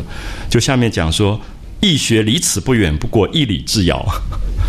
大家知道一里啊，一华里连现在一公里都不到，所以大概就是一个公车站而已。所以你看，宝玉辞了半天，其实他的易学非常近。我想要走路也不过走一下就就到了。所以我们看到那个以前那个公子要去读书，真是煞有介事啊，弄到这种大阵仗的这个感觉啊。原来贾家易学离此不远，不过一里之遥。那么这个易学是以前大户人家都会有，就是这种贾府的人，宁国公、荣国公开创事业以后，就觉得开创事业最重要就是教育。你的子弟将来的门风好不好，都跟教育有关，所以通常做官的人都会拿出一笔钱来成立一个叫义学。那么这个义学不只是自己家里的小孩在读，也是同宗同姓，甚至姻亲孩子都可以读，因为不管怎么样子，这些人将来有一个发达，这个家家业都可以维持。啊，这个是古代的一个利用家学的方法来维持一个社会教育的一个方式，跟我们今天的国家的这种公学的形态不太一样，是用用家族来维持。那么，所以他们就有很多不能够请老师的一些贾家穷人家的子弟，就可以一起在府学。所以我们看到，呃，有官爵的人，就是做官的人，皆有供给银两，就是每个月他们会拿出一些钱来，按照俸禄的多寡。就是你一个月拿两万的，你拿两千；拿一万的，你就拿一千。就是按照比例来成立这个义学，其实是很好的一个制度，就有点像社区大学，啊，有点像社区大学，就是属于家族里面的这个学校。然后找这个家族里面年高有德之人，年高就年纪大，读书读得好。可是什么叫有德？就是没有考取做官的。懂我的意思？考取做官的人不会有空来教课的，所以年高有德，常常讲那种书读得很好，可是考试老考不取，然后做不了官，最后他就变成家学里面的教师这种老师。所以过去老师都有一点酸，就是因为他在功名上常常无份，因为只要有功名的人，他也不会来教书啊。所以他们就作为署长，就是学校的校长、老师，然后来训课子弟。好，然后就接着讲说，宝玉、秦钟。他们两个来了，一一的都相见过，就要跟拜老师啊，然后跟同学也见过，读起书来了。自此二人同来同往，越加亲密。好，就在讲宝玉跟秦钟的关系。记不记得秦钟是秦可卿的弟弟，所以辈分上来讲，他应该叫宝玉叫什么？叫叔叔的，啊，叫叔叔，因为宝玉是玉字辈。那么秦可卿是贾蓉的太太，是草字辈的，所以他应该叫宝玉叫叔叔。古代的这个辈分很严的，虽然同年龄，我记得以前我有一个叔叔是比我小的，我叫他七叔，可他年龄比我比我小，可是我就必须要叫他叔叔，就是辈分本身很严。可是在这里你就可以看到宝玉其实是很叛逆的一个个性。刚才讲到宝玉在整个的古代社会是一个叛逆阶级、叛逆伦理的人，所以这一段很有趣啊，就是他跟秦钟好了以后，因为。贾母又很疼秦钟，所以就常常留下秦钟住在贾家，一住就住三天五天，跟自己的孙子一样去疼爱他。那又帮助秦钟一些衣服啊这些东西。好，我们下面看到一段说，宝玉终是不能安分守己的人。什么叫不能安分守己？就他跟秦钟的关系，他就觉得不要是叔叔跟侄子，他觉得好。好僵化那个感觉，所以他就一味的随心所欲，就发了癖性。这个癖性就是怪癖，他就跟秦钟偷偷的说：“我们两个人在一起，年纪一样，我们又同样读书，以后不要叫我叔叔了，我们就叫弟兄朋友就好了。”那秦钟当然不敢，因为古代辈分很严格啊，辈分很严格。所以我我记得我们以前在班上有一个同学，他的。什么姑奶奶就在也在班上，因为辈分的关系，所以他每次就很恭敬姑奶奶。可是那个姑奶奶气了个半死，就说你不要再 再叫我姑奶奶。可是呢，就是过去的伦理忽然在现代社会发生了问题，因为现代社会里面同年龄的人玩在一起，他根本不要管那个辈分。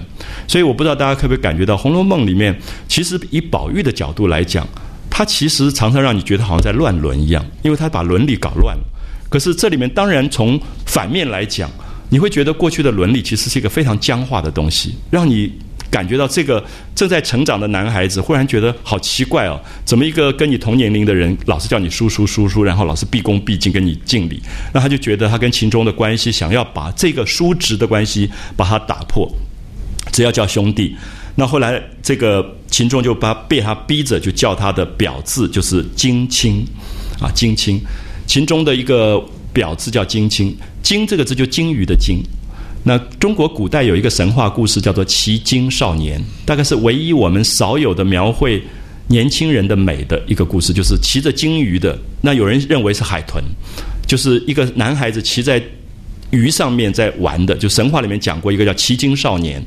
那么他就叫金青，所以这里面其实在讲青春这个东西啊，就是宝玉跟秦钟的一个青春的记忆。好，我们下面我们就看他们这个学校里面到底读什么书，还是搞什么非法勾当。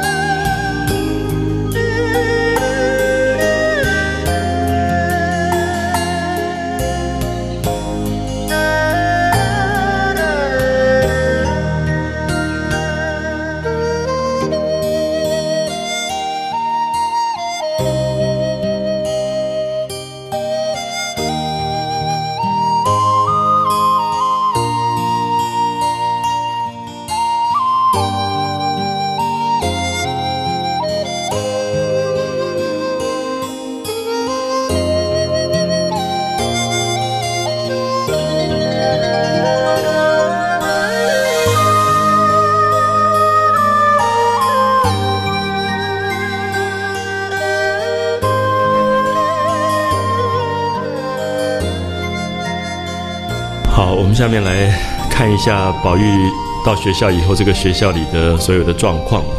那我一直想把第九回的这个后半段，这个大闹学堂这一段，把它抽出来编成一个短篇小说，应该取一个名字叫《国中少年》。那 我觉得他非常的活泼，而且语言全部是今天可能在国中里的这些小朋友还在用的字啊，就是他。有这么强的这种现代性，那么通常一般讲起来，一个文学的作品大概一定有它时代的限制，就是它的语言词汇用字，尤其是我想大家知道，年轻人的语言是变得非常快的，啊，就是呃，我们知道这个呃，每一代都会有他自己，我们说呃，菜鸟这个字可能在。哪一个年代会出来，或者很逊啊？这种字就会在哪一个年代出来？我记得我上次有跟很多朋友提到说，最近新学会的是一个国中生教我的，他说你很电话哦。那我一直他一直要我猜什么意思，后来说是欠打这样，所以他们现在同学之间都在用这种“你很电话”这种这种字眼。那这种字眼在文学里，如果你很写实的去写它的时候，你很快的可能过几年大家就不懂了。可是我觉得《红楼梦》这一段很有趣，其实它用到很多青少年的语言。那么这种青少年的语言，竟然可以在经过几百年之后，我们今天看起来它还是活泼的。啊，还是活泼。所以在作为一个文学作家来讲，语言的魅力啊，语言本身，我们刚刚讲说，他描绘到袭人怎么讲话，描绘到贾政怎么讲话，这个还是有他一定的身份里面出来的状况，或者贾林黛玉都是个性上的问题。可是，在下面我们要看的这一段是。当时十几岁的男孩子在学堂里面，他们的私下的语言，这些语言，这些男孩子离开了学校，回到家里也不会跟父母讲的，也不会跟他老师讲的，他只有在青少年的那个有点像帮会一样的仪式当中，他才会使用的那个语言。我觉得是最不容易被掌握的。所以第一个，我们可以了解到曹雪芹这个作者，他有过一种非常有趣的一个青少年生活。而在这个青少年生活当中，很多的行为、很多的语言的记忆，使他来写了这一段。那么第二个是他很懂得怎么样去让这个年龄层当中所使用到的这种语言的特色，能够转换成一个文学上的语言，那么使得在一两百年以后、三百年以后，好像大家读他的时候。都不会觉得陌生啊，因为那些句子跟那些词汇本身，它会有一种亲切感。不知道大家有没有觉得，比如说像台湾，在七零年代、六零年代后期到七零年代，就像白先勇、陈映真、黄春明、王贞和，当时其实有一批台湾很好的、优秀的这个作家，开始描绘南洋平原呐、花莲呐啊这种不同的文学出来。可是现在，比如说像黄春明的。以前在选在国中教科书里，像《鱼》这一篇，有时候你会觉得，我跟更年轻的一代的年轻朋友去谈黄春明的时候，他会觉得语言对他来说有一点陌生了。可是黄春明曾经是我们那个时候非常喜欢的语言，就觉得很活泼、很可爱。可是他们现在觉得有点隔啊，有点隔。所以我相信语言在台湾本身也是变化很快。啊，那个速度变化很快。那么，作为一个文学家，怎么样子？一方面抓到语言的特征，另外一方面能够使这个语言同时具备写实的能力，同时又转化成有一点像象征，其实非常非常不容易。这是为什么？我一直觉得第九回是非常精彩的一篇，就是一个作者写青少年生活也写到这样。因为世界文学里面描写青少年的文学的并不多。因为青少年一直被认为是一个比较可能轻浮或者不稳定的年龄，所以在文学上以这个年龄做角色的。好，我们看到莎士比亚的《罗密欧朱丽叶》，可是这个是戏剧，它不是一个真正的小说，所以它里面很多的语言是诗句。所以罗密欧看到朱丽叶在阳台上那一段，根本就是一首诗。那我们今天会觉得那个情境很感人，可是那个语言其实你今天很难用，好很难用。所以西方好莱坞也曾经。把罗密欧拍成一个那种飙车的，然后拿着枪乱乱杀人的一个少年。他希望罗密欧朱丽叶能够变成一个大家今天可以理解的啊，可以理解的一个一个过程。那么有几个比较可以参考的，比如说像呃麦田捕手。啊，美国的小说家写的《麦田捕手》，其实那个是写青少年比较好的小说。那么这一类的例子其实很少，所以我一直觉得《红楼梦》的第九回，如果把后半段抽出来，它可以作为一个世界青少年文学里面很好的一个典范。那因为我们前面也曾经谈过很多次，我觉得这个年龄非常不容易懂，总是觉得他怪怪的，也不像小孩，又不像大人。然后爸爸妈妈、老师最头痛的，也大概都是这个年龄。可是我一直觉得这个年龄是人的一生当中。最可爱的一个年龄，因为他一切东西都还没有定型，所以他正在摸索。所以，如果你用一切的定型的看法，你很辛苦，他也很辛苦。如果你能够变成你也不定型，他也不定型的状况，相处就很容易。那意思是说，我觉得往往很多的成年的朋友，在我这样的年龄，或者比我再小一点，三四十岁孩子，在这个青少年的时代的时候。你会觉得你自己慢慢在定型，所以你很害怕不定型的东西，所以你处处都要求那个正在成长摸索的孩子赶快定型，赶快定型，结果造成彼此之间最大的冲突跟不能沟通跟对立。可是这个时候其实是很好的机会，使自己慢慢要僵化的年龄的东西能够重新活泼。你其实应该感谢这几个孩子，而同时也重新去跟他一起再成长一次。变成不定型，我特别要强调说，青少年本来就是一个不定型的年龄。这个年龄如果他定型，其实是很奇怪的，他反而是很奇怪的。他因为他正在摸索，他对人生所有的状态他都还不清楚，所以在摸索里面，其实他会犯错，可是他也慢慢会修正。可是如果你认为那个犯错是变成不可修正的状况，也许他就隐藏了这个犯错的部分，可是他其实会一直犯错。啊，他会一直犯错。所以我不知道用这样的角度能不能帮助等一下很多朋友读这一段的时候，不会太震惊啊，不会因此会觉得说，哎呀，我那个男孩在学校到底在搞些什么事情？那我想最好不要有这样的联想，因为我觉得其实你反而会有一个比较宽容的角度去看他。那我觉得其实如果用另外一个角度的时候。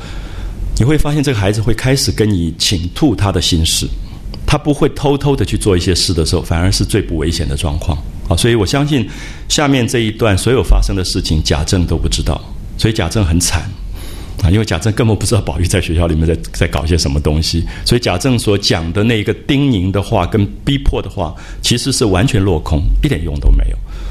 那所以我的意思是说，如果这个孩子回到家里，可以把他学校里发生的事情透露给你至少一部分的话，你至少是一个成功的父母，你至少会开始跟他有对话的可能，因为你看到那一段以后，你才会发现说，哪里是读书而已，当然不是读书，而是说在学校里面有这么多的玩伴，呃每一个人到学校去的动机如此不同，你看到他们开始读书的这一段就非常有趣啊。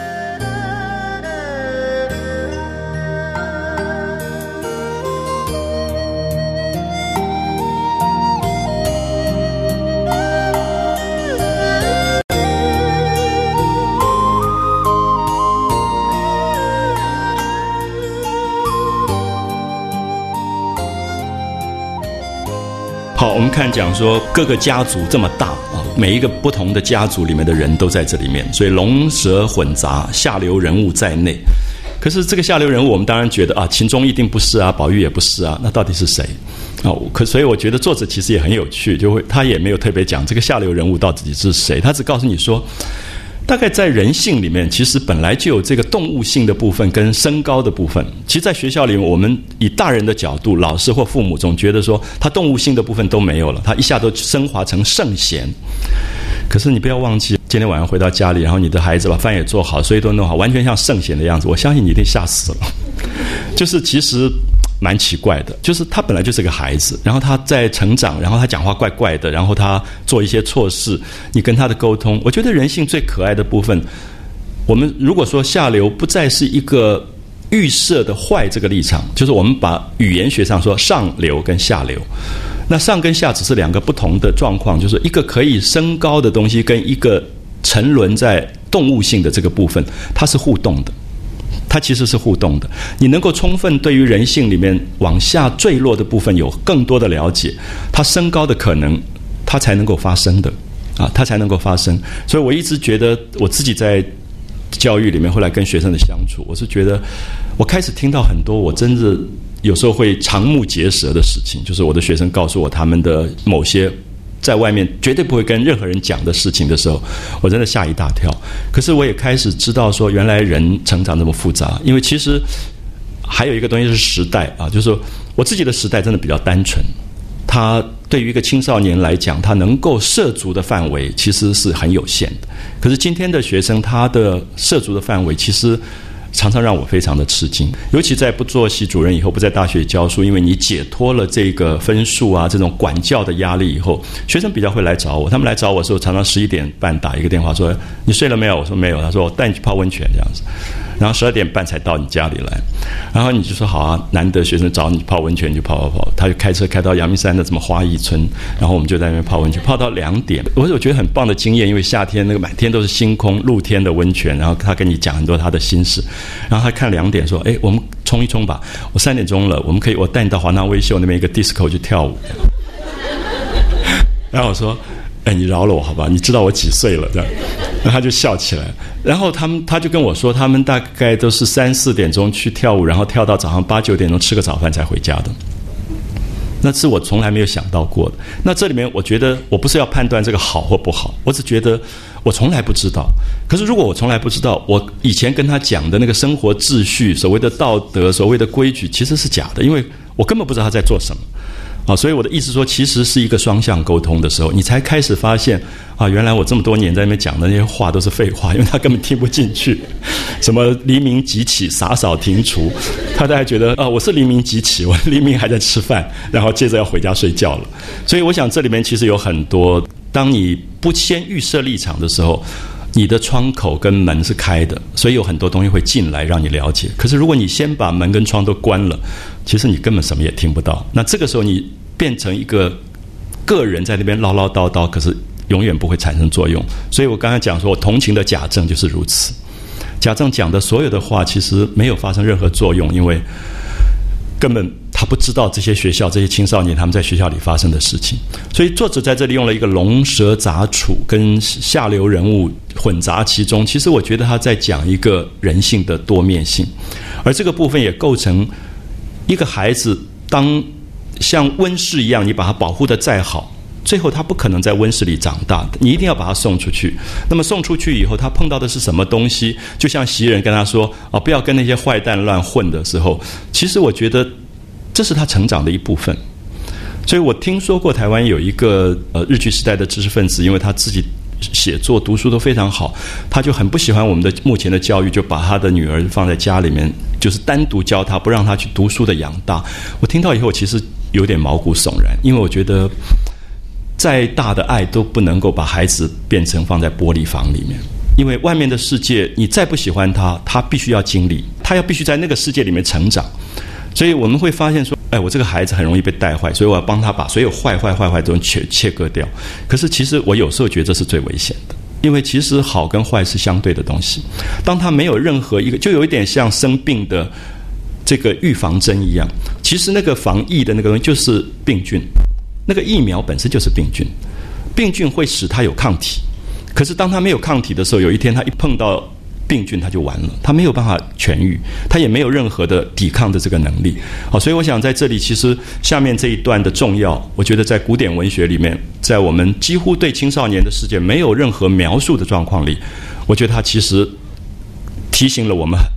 很多在这个传统的呃文化当中，如何去看待青少年的这个世界啊？所以我想下面大家可以对作者所说的龙蛇混杂、下流人物在内，可是他很明显他要开始描写什么叫做下流。那这个下流在人性里面的定义，跟我们很粗浅的一个语言上的定义，它的不同又在哪里？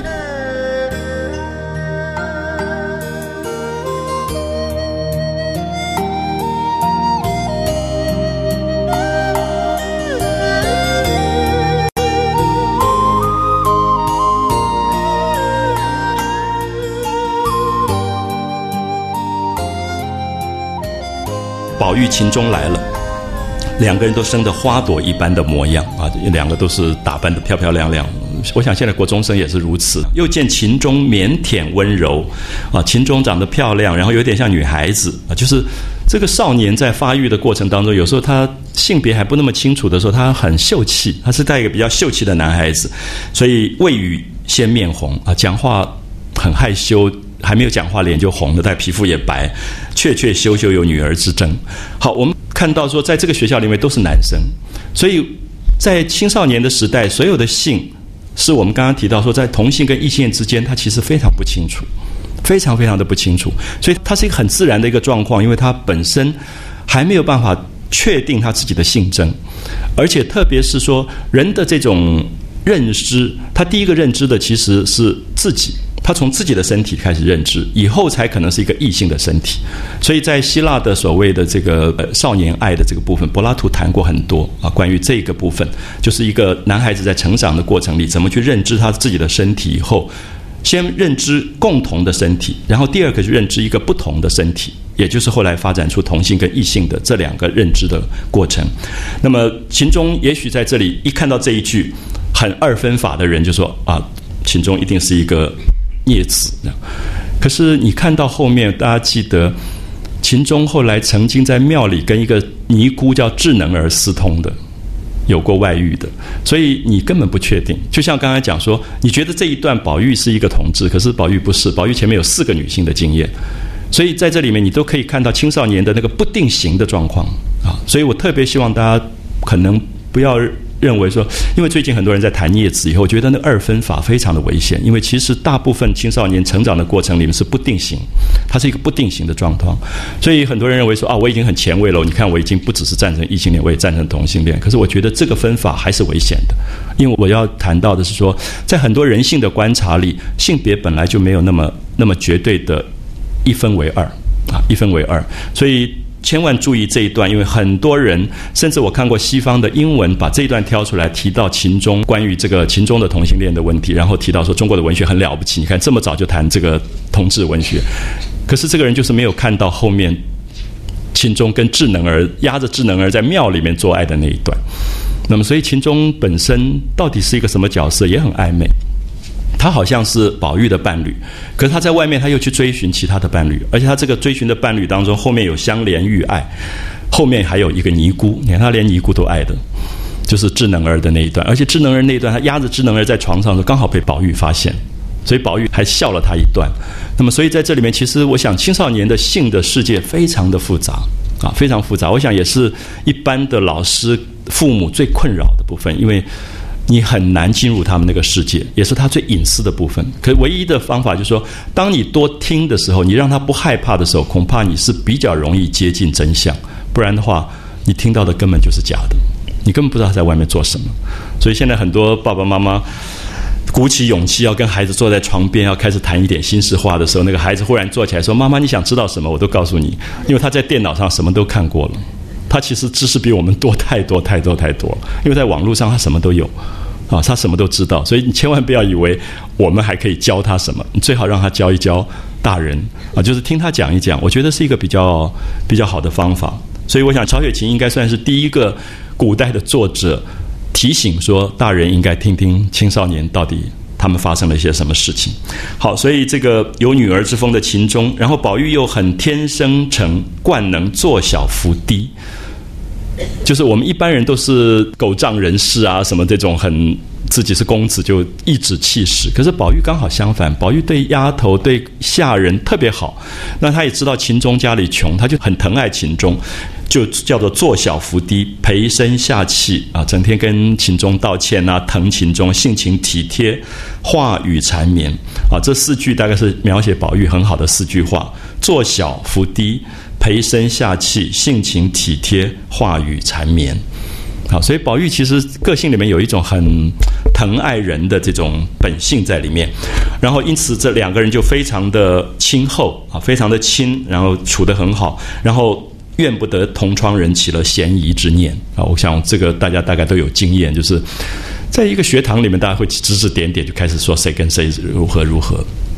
我们在高中的时候，那时候刚好梁山伯祝英台非常非常盛行，然后大街小巷都在唱。然后中午吃便当的时候很无聊，班上就会有一个男生跟另外一个男生，一个演梁山伯，一个祝英台。他们每天在大家吃便当的时间，把所有的整本从。草桥相遇到楼台会，到最后十八相送到哭粉全部唱完，然后那个演祝英台的永远这个以泪洗面这样子，然后大家都觉得他们真是一对这样子是同性恋。那么大概前几年我们开同学会的时候，两个人都来了，然后那个祝英台已经变成秃头大肚子，然后带了三个孩子，然后你忽然觉得很好笑，因为大家就就说：“哎，你们再唱一次，再唱一次。”可是实在是难看的不得了。可是现在回想起来，就是那种青少年时代非常有趣，就是他扮演了一个有趣的角色。我们不要忘记，人的生命里有一部分是戏剧，啊，有一部分是戏剧。就他真的就那个几年，他就扮演了那个人的祝英台，然后在连。平常下了课以后，他他也用祝英台的方法在对待那个人，然后那个人也很高兴，他就是梁山伯这样。然后以后他们分开，然后各自成家立业，再见面，你会觉得好多奇怪的回忆啊。所以我会觉得人的刚才讲性跟情都跟动物不一样，所以任何简化的分法都非常非常危险啊，都非常非常危险。有时候不一定是恶意，有时候连善意的分法都很危险。那因为我觉得人本身是一个不定性，非常非常不定性的东西，所以《红楼梦》的小说的伟大在于，它永远让你看到非常多重的可能，啊，非常多重的这种可能出来。所以这个秦钟在这里跟宝玉的关系，当然学校里面就在传啊，大概不知道在讲什么什么背地里你言我语，营屋之谈布满书房内外啊，大家就开始讲这些东西。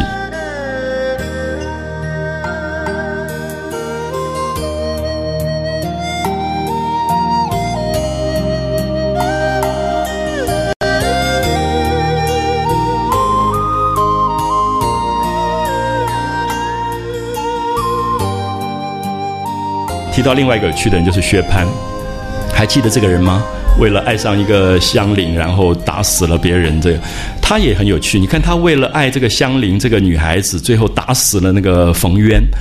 他为了一个女孩子可以可以这样，可是他现在来读书了。他读书的目的是说，听说这个学校里很多漂亮男孩子，所以他来读书了。所以他这个时候动了龙阳之性，就他很奇怪，就是他的性别也是不确定的。可是你薛蟠看到这一段的时候，你觉得，诶，他怎么会因为这个学校里很多漂亮男孩子，他来读书？可是前面那一段不是他为了一个美丽的女子，他去打死了另外一个男人吗？所以我希望大家一定要注意到，《红楼梦》里面所有对于青少年的描绘，都是因为作者抓到一个最重要的东西，就是青少年根本不定性啊，所以千万不要被任何一个片段的东西所限制住，然后你的视野会打不开来。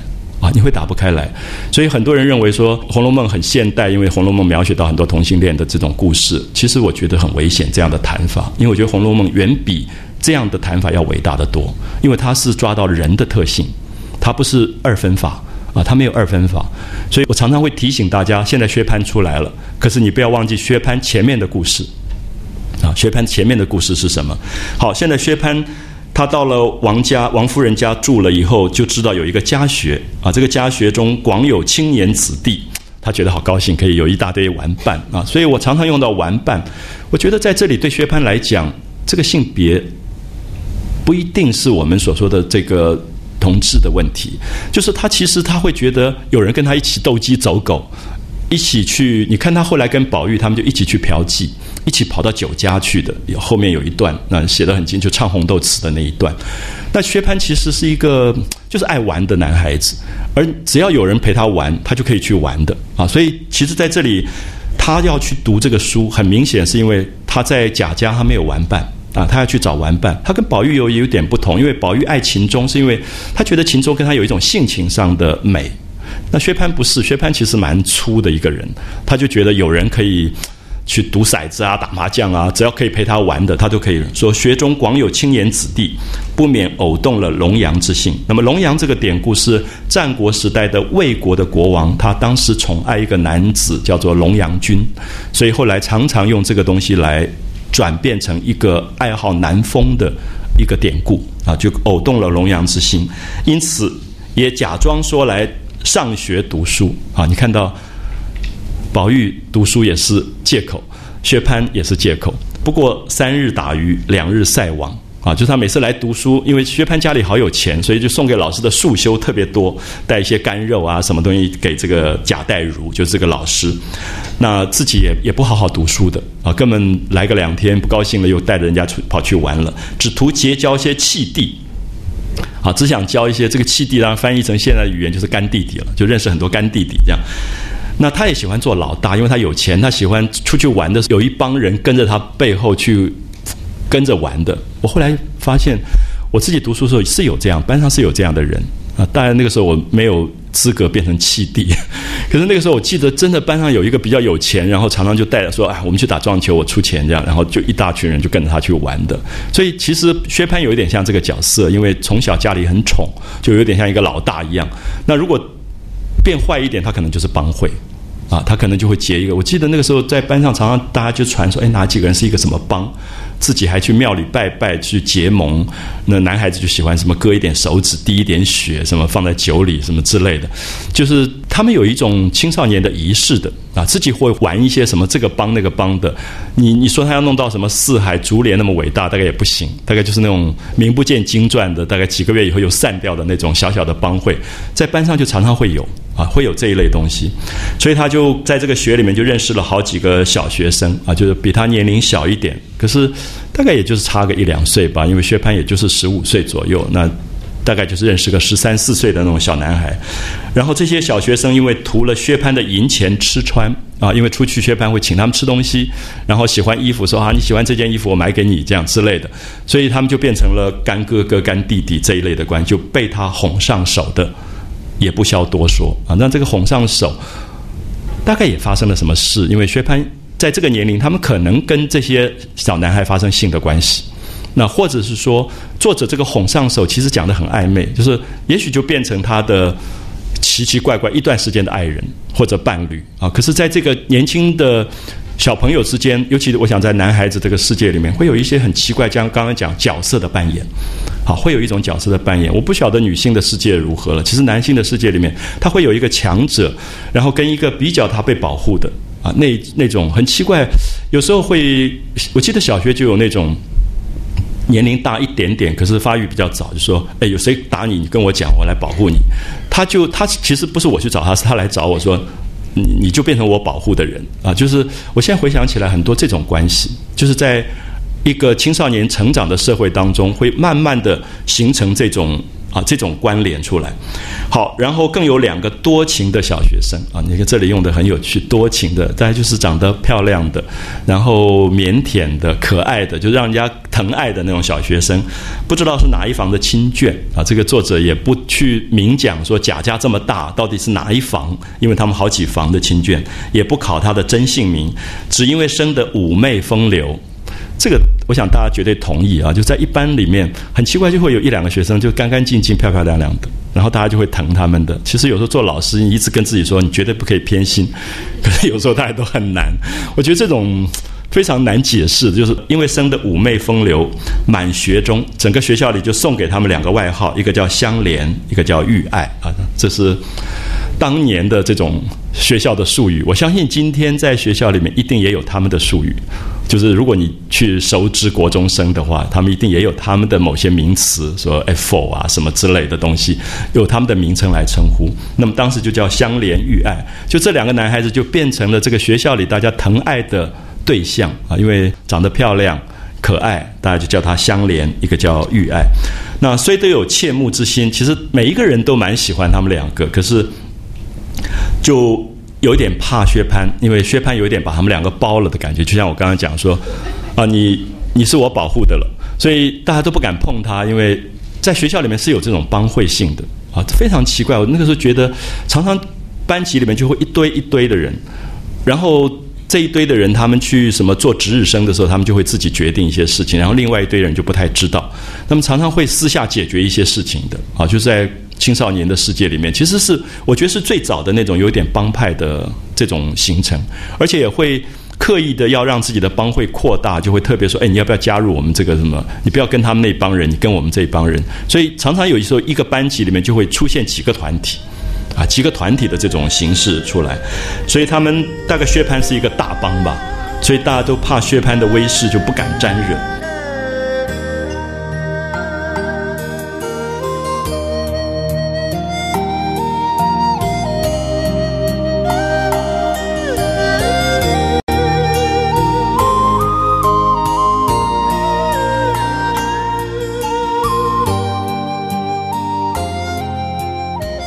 现在宝玉来了，秦钟也来了，看到他们两个，也不免缱绻献爱。好，所以你会觉得是不是很不定性？宝玉不是因为喜欢秦钟才去读书吗？可是去了以后，宝玉又觉得香莲玉爱也很可爱，那秦钟也觉得香莲玉爱也很可爱。那么，所以我的意思是说，你用那个什么深情去看这个青少年的情感世界，你大概也觉得怪怪的。可是，我一直觉得青少年本来就不定性，因为他所有东西都还在摸索，所以他只是对人好奇。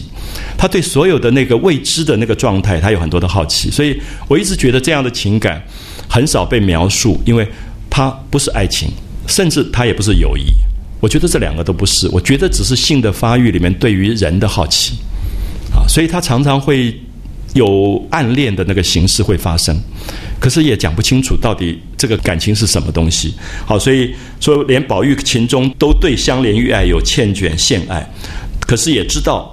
因为是薛蟠的相知啊，就是说他是薛蟠的相好，所以不敢轻举妄动，也都不敢碰这个香莲玉爱。好，你看到这些描写啊，我不知道大家有没有觉得，以一个几百年前的文学来讲，真的是很大胆啊，真的是非常大胆。就《金瓶梅》在明朝的时候写出了男女之间的一种非常情欲的东西，有一种大胆的东西表现出来。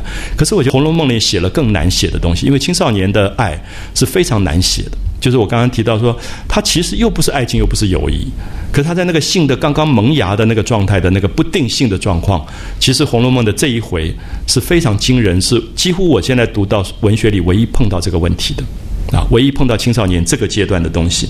然后相遇二人，相怜遇爱，这两个人也一般的留情于宝琴，他们也很喜欢宝玉跟秦钟，因为像哥哥一样，而且长得漂漂亮亮，穿得好好的，就是举止文雅，不像薛蟠那么粗鲁的那种感觉。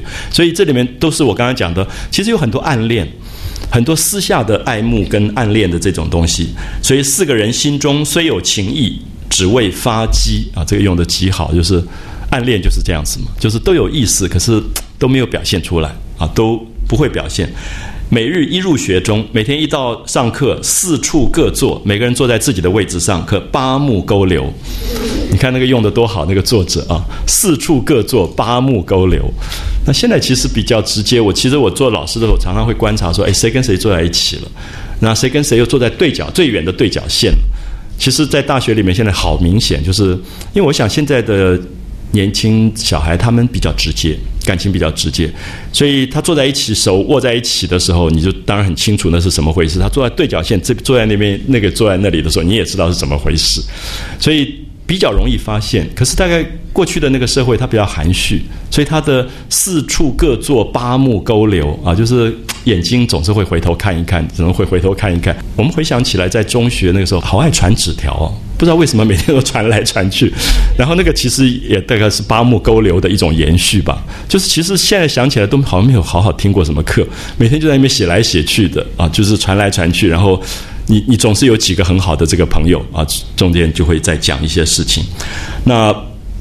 不易偏有几个华贼啊！华贼这两个字用的很有趣，就是你看到任何一个班上这种年龄，就有几个特别那种鬼灵精的，然后特别喜欢戳穿人家的事情，然后呃有几个小坏蛋，所以他用了华贼，看出形影来了，就他看出来说谁爱谁了啊！我们小时候常常喜欢在学校的。这个墙壁上说某某人爱某某人这样之类，大概就这一类的华贼啊，就是说我看出来你们搞的这个勾当，所以就背后挤眉弄眼啊，就是知道他们两个在干什么，或咳嗽扬声。所以这些部分我念下去，我想大家感觉到，这是我刚刚提到说，一直到今天，你看到青少年的世界还是如此啊，挤眉弄眼、咳嗽扬声什么这一类的字眼，好像到今天没有什么改变。啊，他们的那个生活的那个部分，好，这也非止一日。可巧这一日待如有事。好，你知道学校最有趣的那一天，一定是老师请假那一天，因为老师不在了，所以大家欢呼这样子啊。我一直以为我教书教的很好，想学生很喜欢我。有一次我生病，我就很难过，想我今天不能上课，他们大家也很难过。就后来晚上我就打电话到一个学生家，今天怎么样？他说。啊！你不知道，我们一说你生病，全场欢呼，我才知道说都一样，就是因为你代表了一个角色，那个角色就是上课的角色。可是这些人不是来上课，他希望玩的，所以老师不在，哇，大家就好乐。所以贾代儒这天有事情，他就请了假，然后就回家了，就留下一句七言对联。这个我们下次可以试一次啊，就是我们不上课，就留下七个字，说你们去对下联啊，去对下联，就是老师不来的话就有作业的，有一个作业，所以大家就可以来做这个作业。然后说你们对好了以后，第二天明日再来上书。那么当学里面的事，学校里的事，就命长孙贾瑞。好，贾瑞这个人出来，你可以看到后面贾瑞变成很重要一个角色，就是贾瑞爱上王熙凤。然后被王熙凤害死的那一段，那我想那是非常精彩，马上就快到了啊！我觉得贾瑞是这个小说里两个我最感兴趣的角色，一个薛蟠，一个贾瑞，因为这两个都在写人性里面非常无奈的情欲的部分。薛蟠是把情欲玩到自己都不舒服了，那贾瑞最后就是爱王熙凤，爱上一个不可能的爱，最后把自己搞死掉。啊，搞死掉！所以其实这两个角色写的都极好。所以曹雪芹其实在这些我们看起来不高雅的人物里面，其实用心甚深。可是这个不高雅，其实有点像佛家的悲悯在里面啊，就是因为他其实重点是觉得人被情欲纠缠，被情欲困扰。就是贾瑞爱那个王熙凤，到了他没有办法自己克制，那王熙凤又很坏，就整他。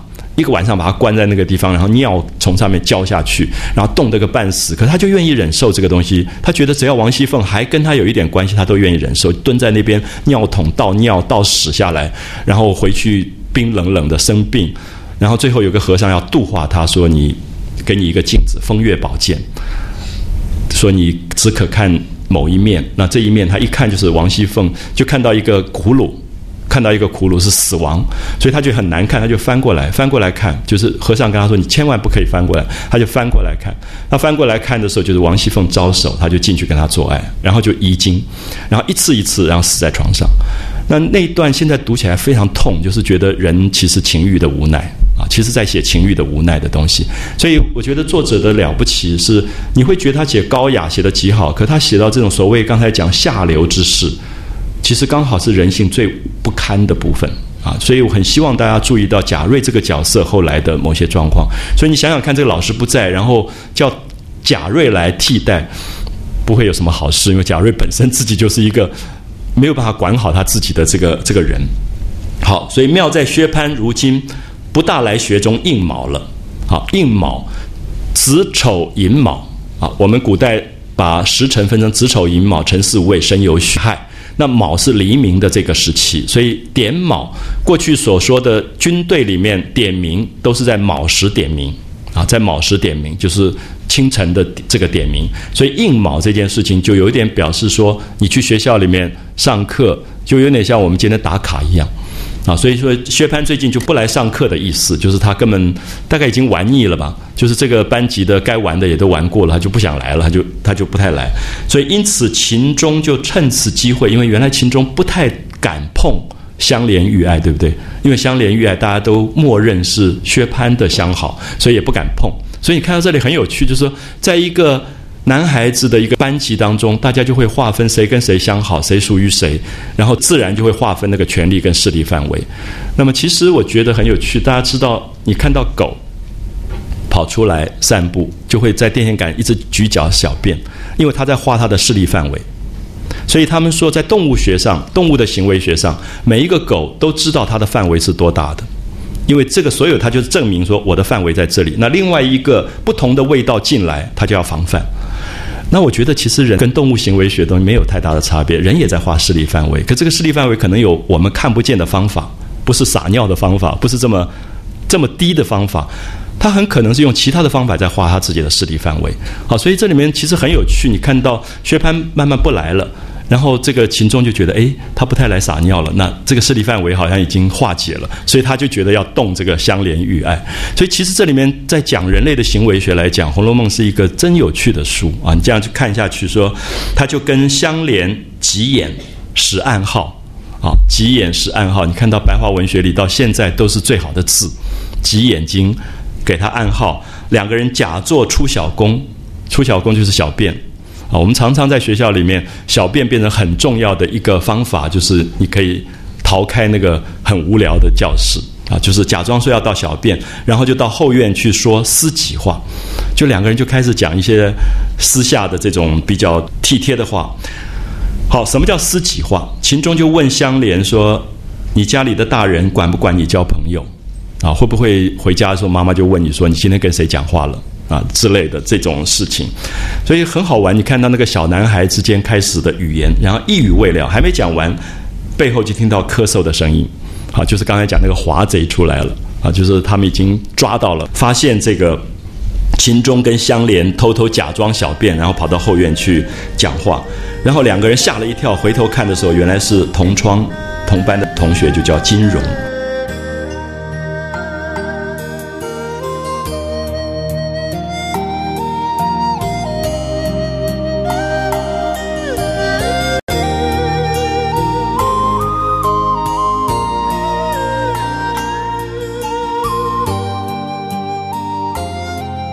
那么这个金融在这个小说里就是这一段出现最重要啊，这非常有趣的一个，就是一个男孩，这个男孩子曾经被薛蟠爱过，是薛蟠的相好，可是后来薛蟠又丢了他，又去爱香莲，所以他也对香莲也有很多的记恨，所以这里面很多很多的小男孩之间的争风吃醋，就是刚刚讲角色扮演的东西全部出来了。角色扮演，注意一下，不是永远演祝英台的，他有时候会。变成那个其他的角色，就是在人生的角色扮演里面，有的时候会在强势弱势当中一直互换角色。所以金融是我觉得这里面非常有趣的一个角色，就是他其实是薛蟠的相好，可是他又记恨那个香莲，然后现在看到香莲跟秦钟在一起的时候，他又要去去整他。好，所以这种复杂的这个关系，其实有时候你会回想到。过去自己单纯不太懂，在国中、高中里面那个班级里面那种奇奇怪怪人跟人之间的好或不好的关系，你也不知道。现在想不起来了，说诶，为什么谁跟谁不好了，或谁跟谁好了？其实连原因都想不起来。可是里面有很多这种微妙的东西在里面穿啊，所以这个金融。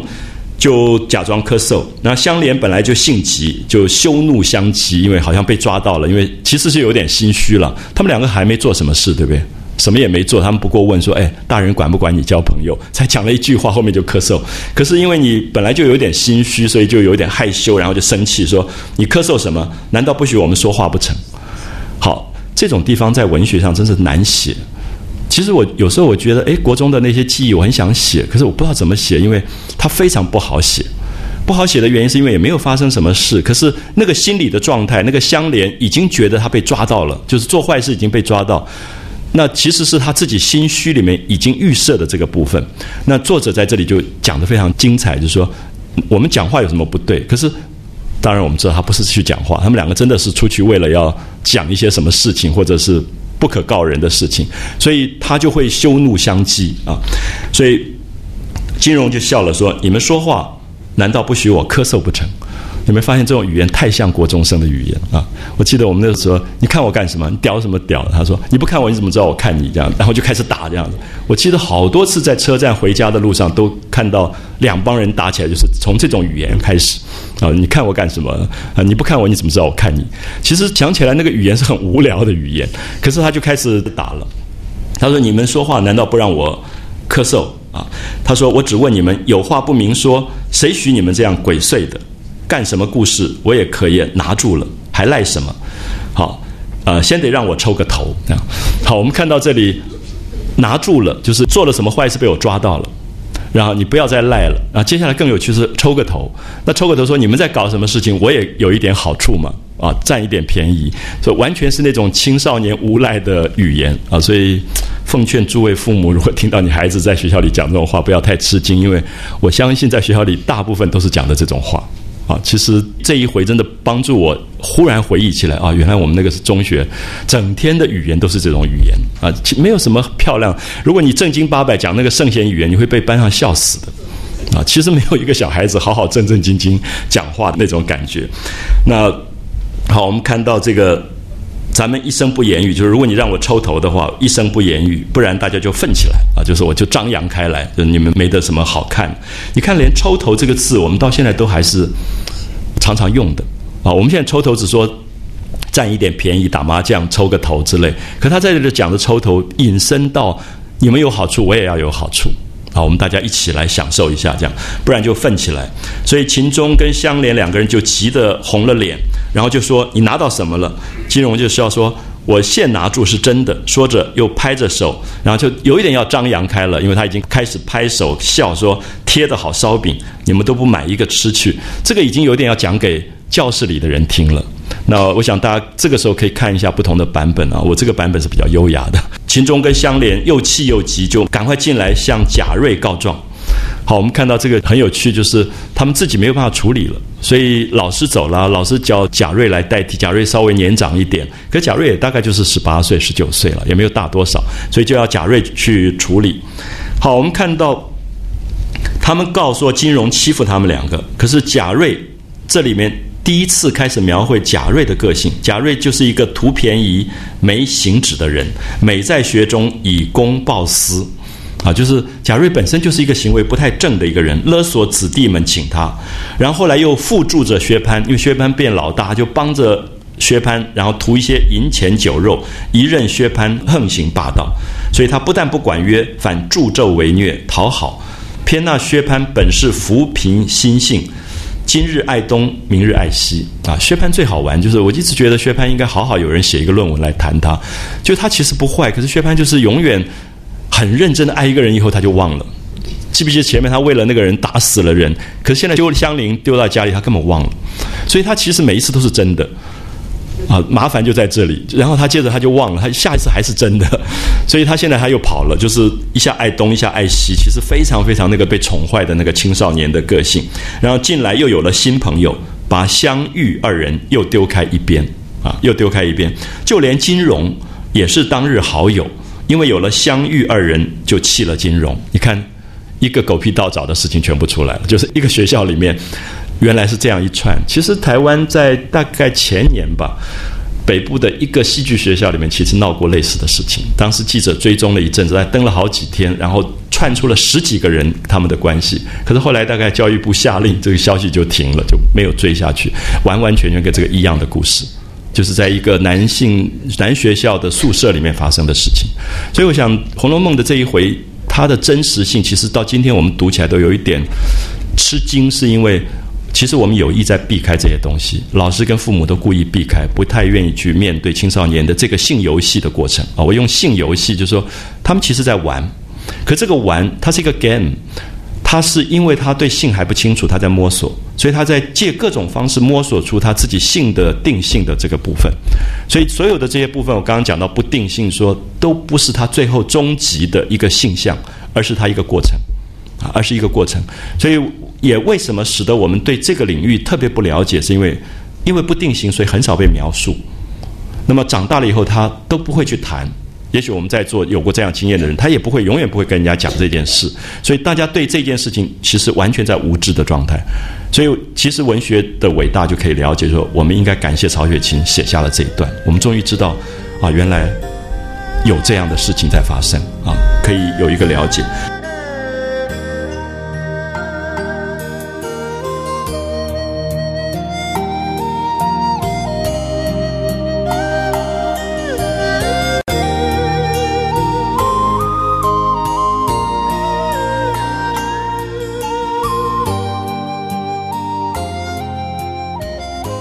所以这里谁跟谁好这些东西就不是那么重要，而只是证明说青少年的不定性。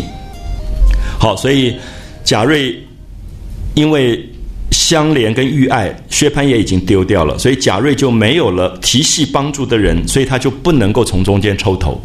就薛蟠因为喜欢相连跟玉爱，贾瑞要帮忙，所以薛蟠也要给。贾瑞一点好处，有时候给他买件漂亮衬衫呐，带他去什么吃个牛排之类。那现在贾瑞这个好处也没有了，所以贾瑞也有点恨香莲，就说你香莲如果被薛蟠一直爱着的话，贾瑞就有很多好处，对不对？这样可以了解吗？那很奇怪的青少年逻辑啊，就说因为贾瑞等于是助教嘛。有点像助教一样，在这个这个班级当中。所以，如果薛蟠爱香莲，然后贾瑞可以帮助，诶，让香莲请个病假陪薛蟠去看电影啊什么。所以贾瑞也可以有好处，他也可以去看电影，他也可以去吃牛排之类。可那现在香莲被丢掉了，所以贾瑞就有点恨香莲，就觉得说，你看这个家已经已经没有办法吸引薛蟠，所以他得不到那个好处。所以这里面很奇怪的青少年之间的一个一个活动，所以他就有一点不喜欢这个香莲。所以今天的这个。报复是牵连到很多事情的，所以他看到秦钟、相连两个人来告金荣，贾瑞心中便不自在起来，虽不好呵斥秦钟，因为他知道秦钟是宝玉的朋友，他不敢得罪宝玉，所以他就拿着相连做法，因为相连背后没有靠山，啊，没有靠山，所以他就说你多事，就骂了这个相连几句啊，就相连就讨了没趣，所以连秦钟也讪讪的各归座位去了。好，所以这一段。接着就变成了全武行就开始打起来了。那我觉得我们一直没有想到曹雪芹是一个可以拍武打片的人，就是这个班级打起架来那个场可以打得这么好，这样就是因为我们一直觉得曹雪芹非常的文雅啊，文辞优美秀雅，可是下面这一段完全是打架，他怎么去打架，砚台怎么飞过来，什么之类的，全部用武功拍武功片的这个武打片的方法来拍了，所以他们彼此就叽叽咕咕口角。那金荣一口咬定，刚才明明撞见他们两个在后院商议怎么长，怎么短啊？那么这些大家看那个比较原始版本，非常非常粗，直接在讲男性的性器官啊，什么长啊、短啊。然后金荣只顾得意乱说，却不妨还有别人。谁知早又触怒了一个，你道这个人是谁？原来此人名唤贾强啊。贾强在以后是。蛮重的一个戏份，也是这个贾家里面很重要的一个子侄。因为贾强长得很漂亮，十六七岁，然后因为家里面父母早死，所以贾强后来就跟贾蓉一起长大。所以贾强跟贾蓉的关系也很复杂，就是他们有一点像这个堂兄弟啊，就住在一起。所以他根本是跟贾蓉一起长大的啊。所以你可以看到他是宁府中正派元孙，父母早亡，从小跟着贾珍过活。贾珍是谁？贾蓉的爸爸。啊，贾蓉的爸爸，所以长了十六岁了，比贾蓉生的还要风流俊俏啊！前面已经描绘过，贾蓉非常漂亮，就是非常受那个王熙凤疼爱的一个男孩子。然后他比贾蓉还要漂亮，所以他们两个人就最好，两个人最相厚，长相共处。可是因为两个人都漂亮，两个人又常常在一起，又住在一起，宁府中人多口杂，那些不得志的奴仆专能造言诽谤主人，就编出了很多淫污之词。可作者没有讲什么，对不对？他没有告诉你是什么样的淫污之词，可基本上你一定了解，大概就是讲贾强跟贾蓉之间同性的关系，啊，就是认为他们两个大概不干不净的，所以贾珍这个做爸爸的就听到了一些口声不大好听，所以自己也要避些嫌疑，连他自己也要避嫌疑，怎么家里养了一个十六岁那么漂亮一个男孩子，所以这个老爸就说分给他一个房子，说你搬出去住吧，啊，所以我们看到只是为了避人耳目，就是。大家耳语太多，可是你注意一下，曹雪芹写作从来不告诉你到底真相是什么，因为你看这一段，你不晓得贾强跟贾蓉到底有没有什么关系，只是很多的谣言。那为了要避这个谣言，所以贾强就搬出去了。所以贾强因为跟贾蓉这么好，所以今天秦钟是谁？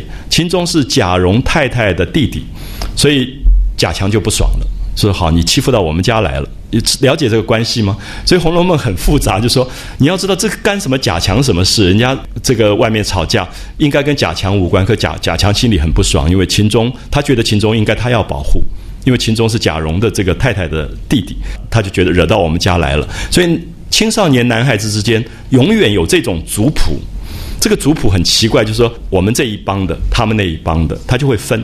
啊，就会这样分，所以这个贾强外向既美，内性又聪明。虽然应名来上学，也不过虚掩耳目。你看，又是一个读书不是为读书目的的，有没有发现？刚才薛蟠不是嘛，宝玉也不是，现在贾强也不是，不过是应名来上学，不过虚掩耳目，仍是斗鸡走狗，赏花月柳。那。也在玩呀，也是在玩。那么上有贾珍溺爱，下有贾蓉匡助，因此族中的人也不敢触逆他。他跟贾珍、贾蓉最好，所以今天看到有人欺负秦钟，如何肯依？啊，心里面当然就不爽了。所以他就要挺身出来抱不平。可是贾强非常聪明，啊，贾强极聪明的一个人。他觉得他今天要出面，他要得罪金融，那金融。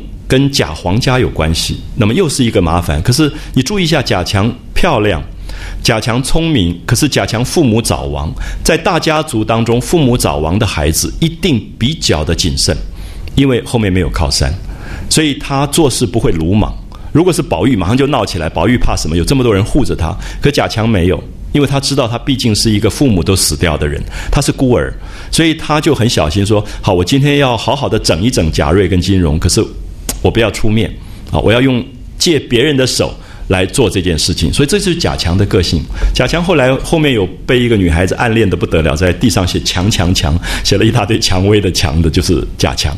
所以贾强是被很多女孩子暗恋，在在后面的这个戏里面会出现。好，所以金荣、贾瑞都是薛大叔的相知啊，就是薛蟠。都爱过金融，也爱过贾瑞。你看乱到这个样子，那他又跟薛蟠很好，贾强也跟薛蟠很好，他也不要得罪薛蟠。所以如果他们告诉了薛蟠的话，又伤了和气。所以贾强非常的仔细啊，就说他要拿捏好这个帮会跟帮会之间的关系到底怎么样，他才要做。所以他不管这样的谣言大家都没去，所以他就想说要用计来制服，又洗口声，又不伤脸面。啊，就是让大家不要再吵架了，然后他又不会得罪薛蟠，所以想完以后，他知道要怎么做了，就假装出去小便。你看，又是小便，所以大部分这种学校里很多坏事都是从小便开始啊，就是假装要去小便了，然后就出去。他走到外面，悄悄地跟宝玉的书童叫明烟，你看他多厉害，他去找明烟，明烟就是我们刚刚讲，宝玉一在读书，他就在那边打弹子、玩阿飘的那种。男孩他是拉车的啊，就是那种书童这种赶马的这种男孩子，那他就贾强就跑来跟他讲说挑拨几句。那这个明烟是宝玉第一个得用又年轻不谙事就不懂事的一个男孩子。今听贾强说金荣如此欺负秦钟，他说金荣在欺负秦钟，连宝玉都牵连在内了啊，连宝玉都牵连在内，不给他个厉害，下次越发难治了。好，这个明烟你看到下面描绘，无故就要欺压人，啊，没事就要闹事的。那今天有了这个事情，有了这样的一个把柄，对他来更好，所以他就很开心，他就有贾强帮着一头进来找金融。好，下面就是开始武打片出来了。他也不叫相公，因为他他是一个佣人，这个明烟是一个佣人。照理讲，他应该要很客气的，就金融不管怎么样是主人辈分的，他应该叫金公子啊之类，也不叫相公，就说姓金的你是什么东西？有没有发现这个句子我们好熟哦？好，你你到高雄什么青少年混的地方走一走，你很快就听到这句话了啊！什么姓金的你什么东西？他就开始骂起来了，然后走进来就。那贾强最好笑了，贾强这个时候跺一跺靴子啊，然后故意整一整衣服，看一看日影，说是时候了，就跟贾瑞说有事要走一步。就他把火，他知道说已经火点好了，所以我可以走了。那让他们去痛打一顿。所以贾强是非常聪明的一个男孩子。可是我刚才提到说，这种聪明绝对是因为他父母早亡以后，在这种家族里复杂的家族里，他要小心，所以他他要做事，可是他绝对不露出。其实薛宝钗也有这个个性。就做事情，可是不让人家知道的，啊，都不让人家知道，他就走了，啊，他就躲得像一个没事人，所以后来打得一塌糊涂，可是没有贾强的这个事情，所以贾强就走了啊，就跟贾瑞请了假。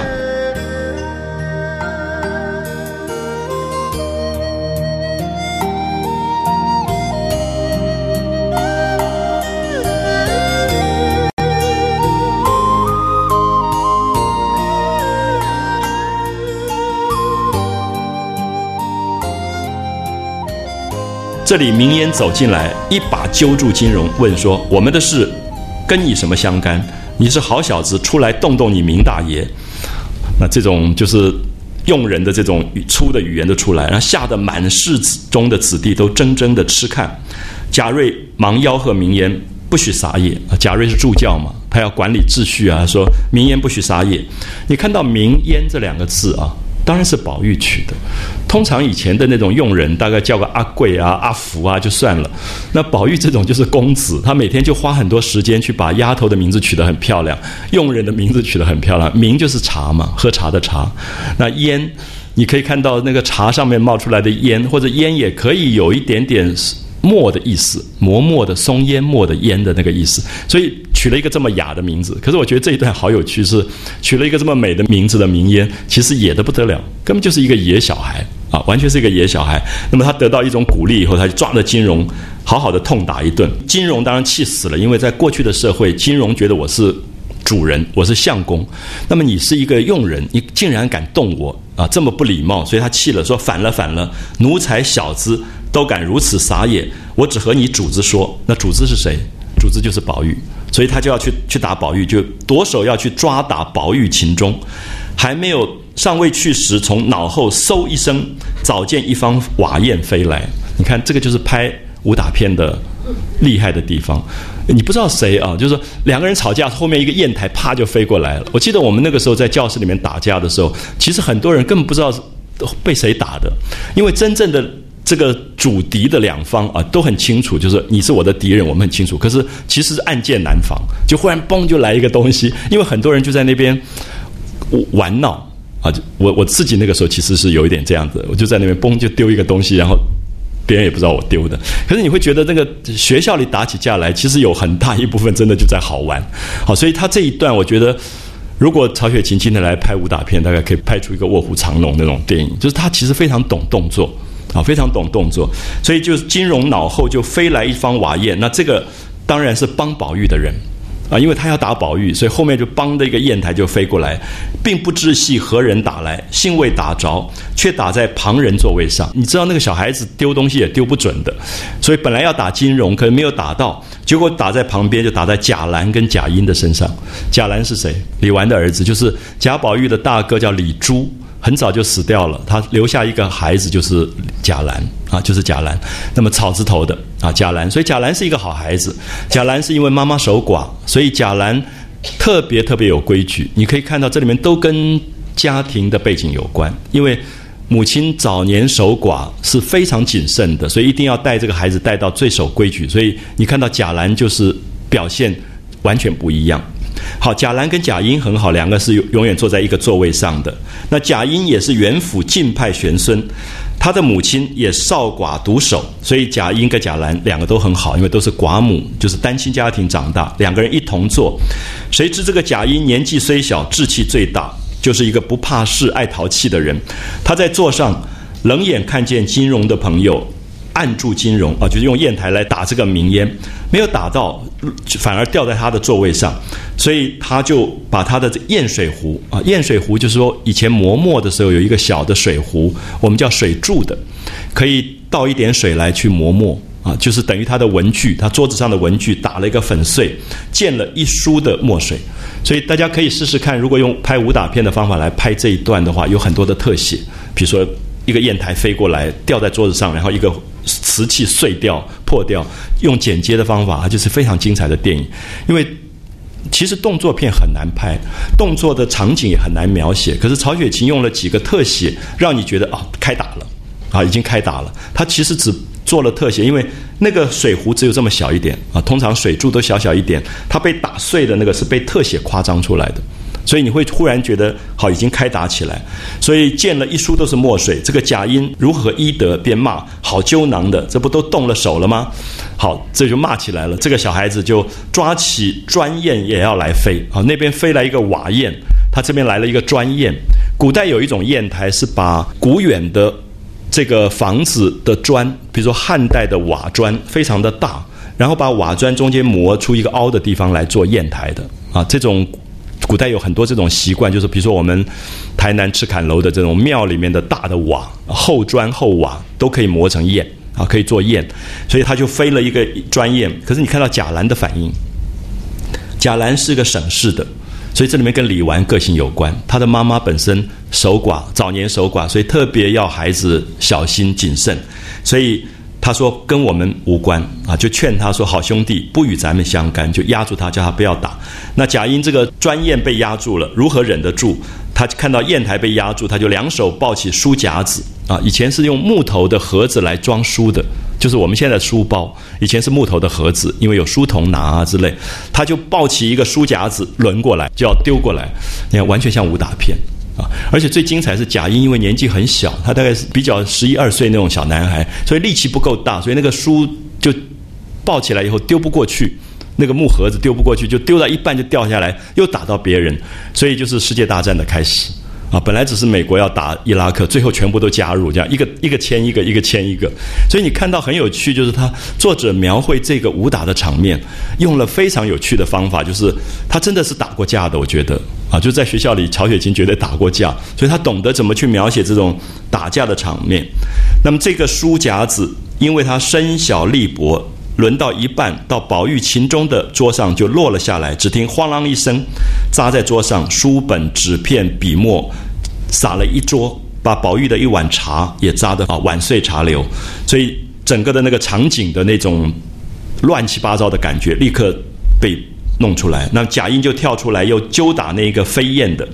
金荣这个时候抓了一根毛竹大板在手。啊，已经动兵器了啊！已经拿了一个毛竹的一个大板，这个板子应该是老师惩罚学生的那个竹子竹板。我们小时候常常挨打的，就那个竹片的那个那个毛竹大板。地窄人多，哪里经得舞动长板？明烟早吃了一下，早被那个板子打了一下，乱让道：“你们还不来动手？”那宝玉还有三个小厮站在外面的啊，就宝玉有四个书童，明烟在里面。现在明烟说：“我打不过了，你们赶快进来。”一个除药。一个扫红，一个墨雨，你看宝玉的四个书童的名字都够奇怪的，除药啊，扫红、墨雨啊，这是四个男孩出来。那今天大概应该是保罗、约翰全部都进来打架。那这三个岂有不淘气的？一起都让道，小富养的动了兵器了啊，就开始 开始骂人了。那墨雨就拿起一根门扇，扫红、除药手上都是马鞭子，蜂拥而上。好，贾瑞这个助教急得拦这边拦那边，劝这边劝那边，没有人听他的话啊。就说教室里一旦打起来的时候，其实谁都拦不住了啊，因为已经变成一个，就是那种其实暴力本身有一种感染性。你在群众当中，你就注意一下，就说一旦到那个动手了以后，你最好赶快出去，因为谁也分不清楚谁，就是乱打啊。其实根本就是乱打的那个那个状况，所以四行大乱。那众顽童也有趁势帮着打太平拳的，就是我刚刚说我那种角色，跟他没有关系，他也不帮哪一边，可他就乱丢一丢，乱打一打，打太平拳的，也有胆小藏过一边的，就是赶快钻在桌子底下的，那也有站在桌子上拍着手乱笑、喝着声叫打打打的那种人啊，就是有些人很高兴啊，就觉得怎么会有这么好的一场戏可以看，就挑着桌上拍手，然后叫打打打。我不知道大家会不会觉得短短的一段，整个教室打架的东西全部出来了。那其实大家回去可以给自己一个作业，就是写一下你记忆当中教室里面打架的一段啊，你会发现很难写啊。就是其实这种场景非常难写，就是他怎么打起来，然后怎么样打的关系，其实非常非常不容易掌握。可作者短短几段全部掌握，而且你觉得好过瘾呢，连观众都有。啊，在旁边看的、笑的、拍手的，然后叫闹的，全部都有啊！这所以这场戏是我一直觉得，如果要选给国中生，我大概会选这个。你记不记得以前初中选什么？选刘姥姥那一段，对不对？可是我觉得选这段其实很好，可是我相信我们教育部绝对不通过，因为他们觉得不是好的榜样。那这里面就是教育的不同的观点，就是说，教育总觉得他要给孩子看他认为是可以成为典范的东西。那其实教育有没有可能还有一个角度，就除了看典范？也要看反典范，其实他才哈哈一笑，他忽然懂了人是怎么一回事。其实我觉得教育的两面的照顾非常重要，因为你永远是限制级不让他看的东西，他永远不知道，其实最危险也最麻烦的事情。好，所以这一段是我一直在想，说哪一天我还是要跟教育部长讲，说可不可以把它选进来，就至少作为课外补充教材啊，在这个所有教中教校之外。选一段这个东西，那我想小朋友看了就开心的不得了，因为他们太熟悉。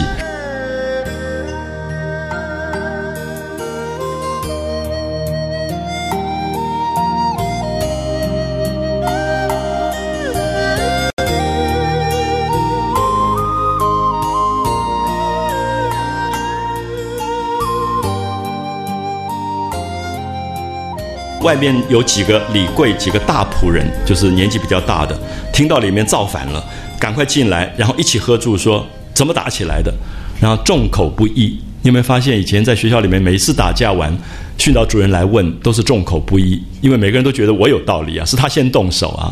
或者那他先动嘴啊之类的，反正就开始吵起来。这个如此说，那个如彼说，李贵就喝骂了明烟等四人，因为他要先骂他自己手下的四个人，就是这四个是他管的，是书童，骂了他们一顿，撵出去。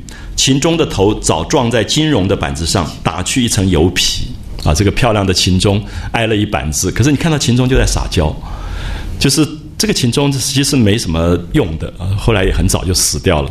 他。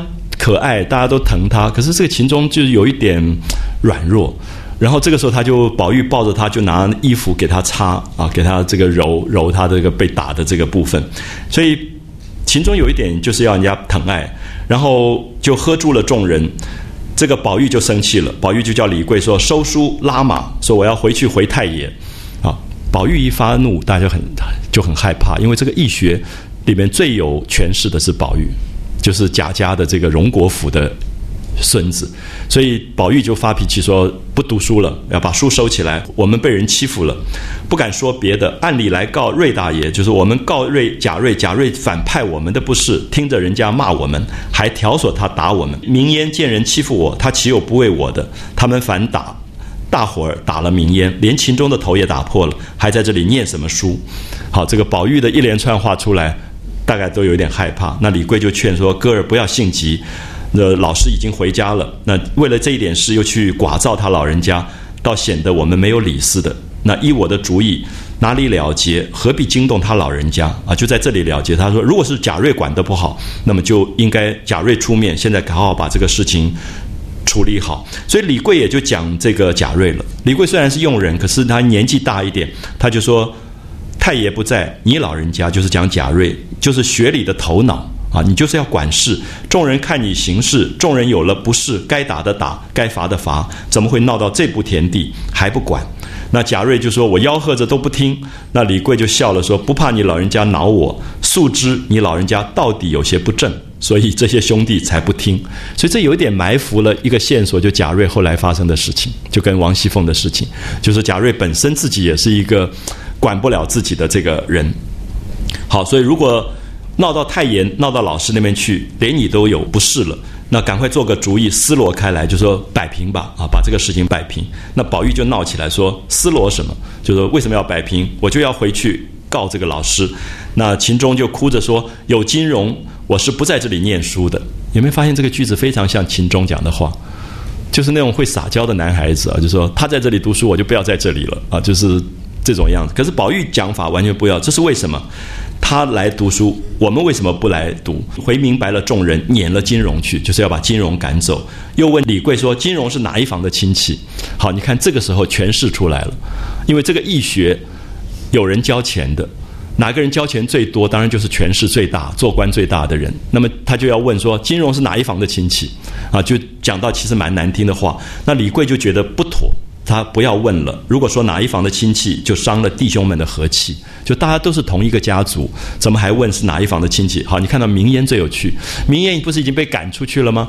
明烟就从窗口说他是东胡同的黄大奶奶的侄儿，因为他是唯恐天下不乱啊。他就说他是假黄的奶奶。然后下面明烟讲的话最有趣，他说有什么硬证仗啊？就说他的靠山没什么了不起。他说黄大奶奶他。是他姑娘，你那个姑妈就是贾贾皇贾皇的太太啊，只会打旋磨，打旋磨就在旁边绕来绕去，给我们连二奶奶跪着借当头呢。好，这个连二奶奶是谁？王熙凤，管家的王熙凤，最有权势的王熙凤。他说：“你那个靠山是什么？你那个靠山整天就在我们的连二奶奶身边借东西来当着过日子的。”所以就点出来说，这个义学当中，金融这个家族其实是一个很弱势的家族，所以。是从这个佣人的口中讲出来，其实宝玉不会讲这个话的，反而是明烟讲出来了。我看不起他那样的主子奶奶。好，李贵当然就赶快就骂这个明烟说：“你不准讲了，说偏这个小坏蛋啊，怎么会这样的主教？”那宝玉就冷笑道：“我知道是谁的亲戚，原来是皇嫂子的侄儿，我就去问问他。”下面有一段就是讲到贾皇这个跟他们家族的关系，那么也大概透露出这种家族里面权势。极高跟权势极弱之间的这种差距，那么所以李贵这个时候也就骂了这个明烟说：“你要再要讲啊，我就回去好好去告诉这个老爷太太，就说宝玉全是你挑唆的。我好容易的哄好了一阵子，你又来了个新法，你闹了学堂，不说变法压席了才是，反要卖火坑，所以明烟才不敢讲话了。所以李贵还是有他的身份的，就是他制服了这个明烟。那么宝玉。”就叫这个，他们就要金荣要赔不是，那金荣当然不肯。就男孩子也有他的尊严，觉得闹了半天以后要去赔不是。最后贾瑞就来逼他说：“你不赔，他怎么去了结这件事？”李贵只好就劝金荣说：“原是因为你的事情，那你就赔个不是，做个揖啊。”所以金荣就跑来跟宝玉、秦钟赔了不是，也做了揖。那宝玉还不肯揖，说一定要磕头。那贾瑞为了要息事。又悄悄地劝金融说：“俗语说得好，杀人不过头点地。你就你既然惹出事来，少不得下点气儿，磕个头就完事了。”金融无奈，只得进前来与秦钟磕头。那么这一段，我想好像到了金融磕头是一个了结，其实没有了，就会发现说，金融回去告他妈妈，那他妈妈是一个寡妇，有点寄养在这种贾家，在这个权势底下，他觉得。不要再闹了，说你要闹下去，你连个读书的地方都没有。他说，他就跟金荣讲说，你知道你读书，我家里少了很多，少用了很多花费。而且金荣不是后来被薛蟠包养吗？那薛蟠就送他们家很多钱，所以他那个妈妈好高兴，觉得这儿子去读书，竟然还有同班同学送吃的啊、穿的。所以他妈妈说：“你看你这些闹开来，你将来连这些东西都没有。”所以这里面就在对比出家族的权势啊，变成一个非常强烈的一个对比。所以当然是看起来一个好玩的一场学校里的一个闹的戏，可是其实里面很多心酸的家族里面的。请杂也都在这里面透露出来。那我们休息一下，我们看到下面这一段啊，那么也要带出一个东西，就是秦钟的姐姐秦可卿的生病啊，秦可卿的生病也是这个小说里最重要一个情节了。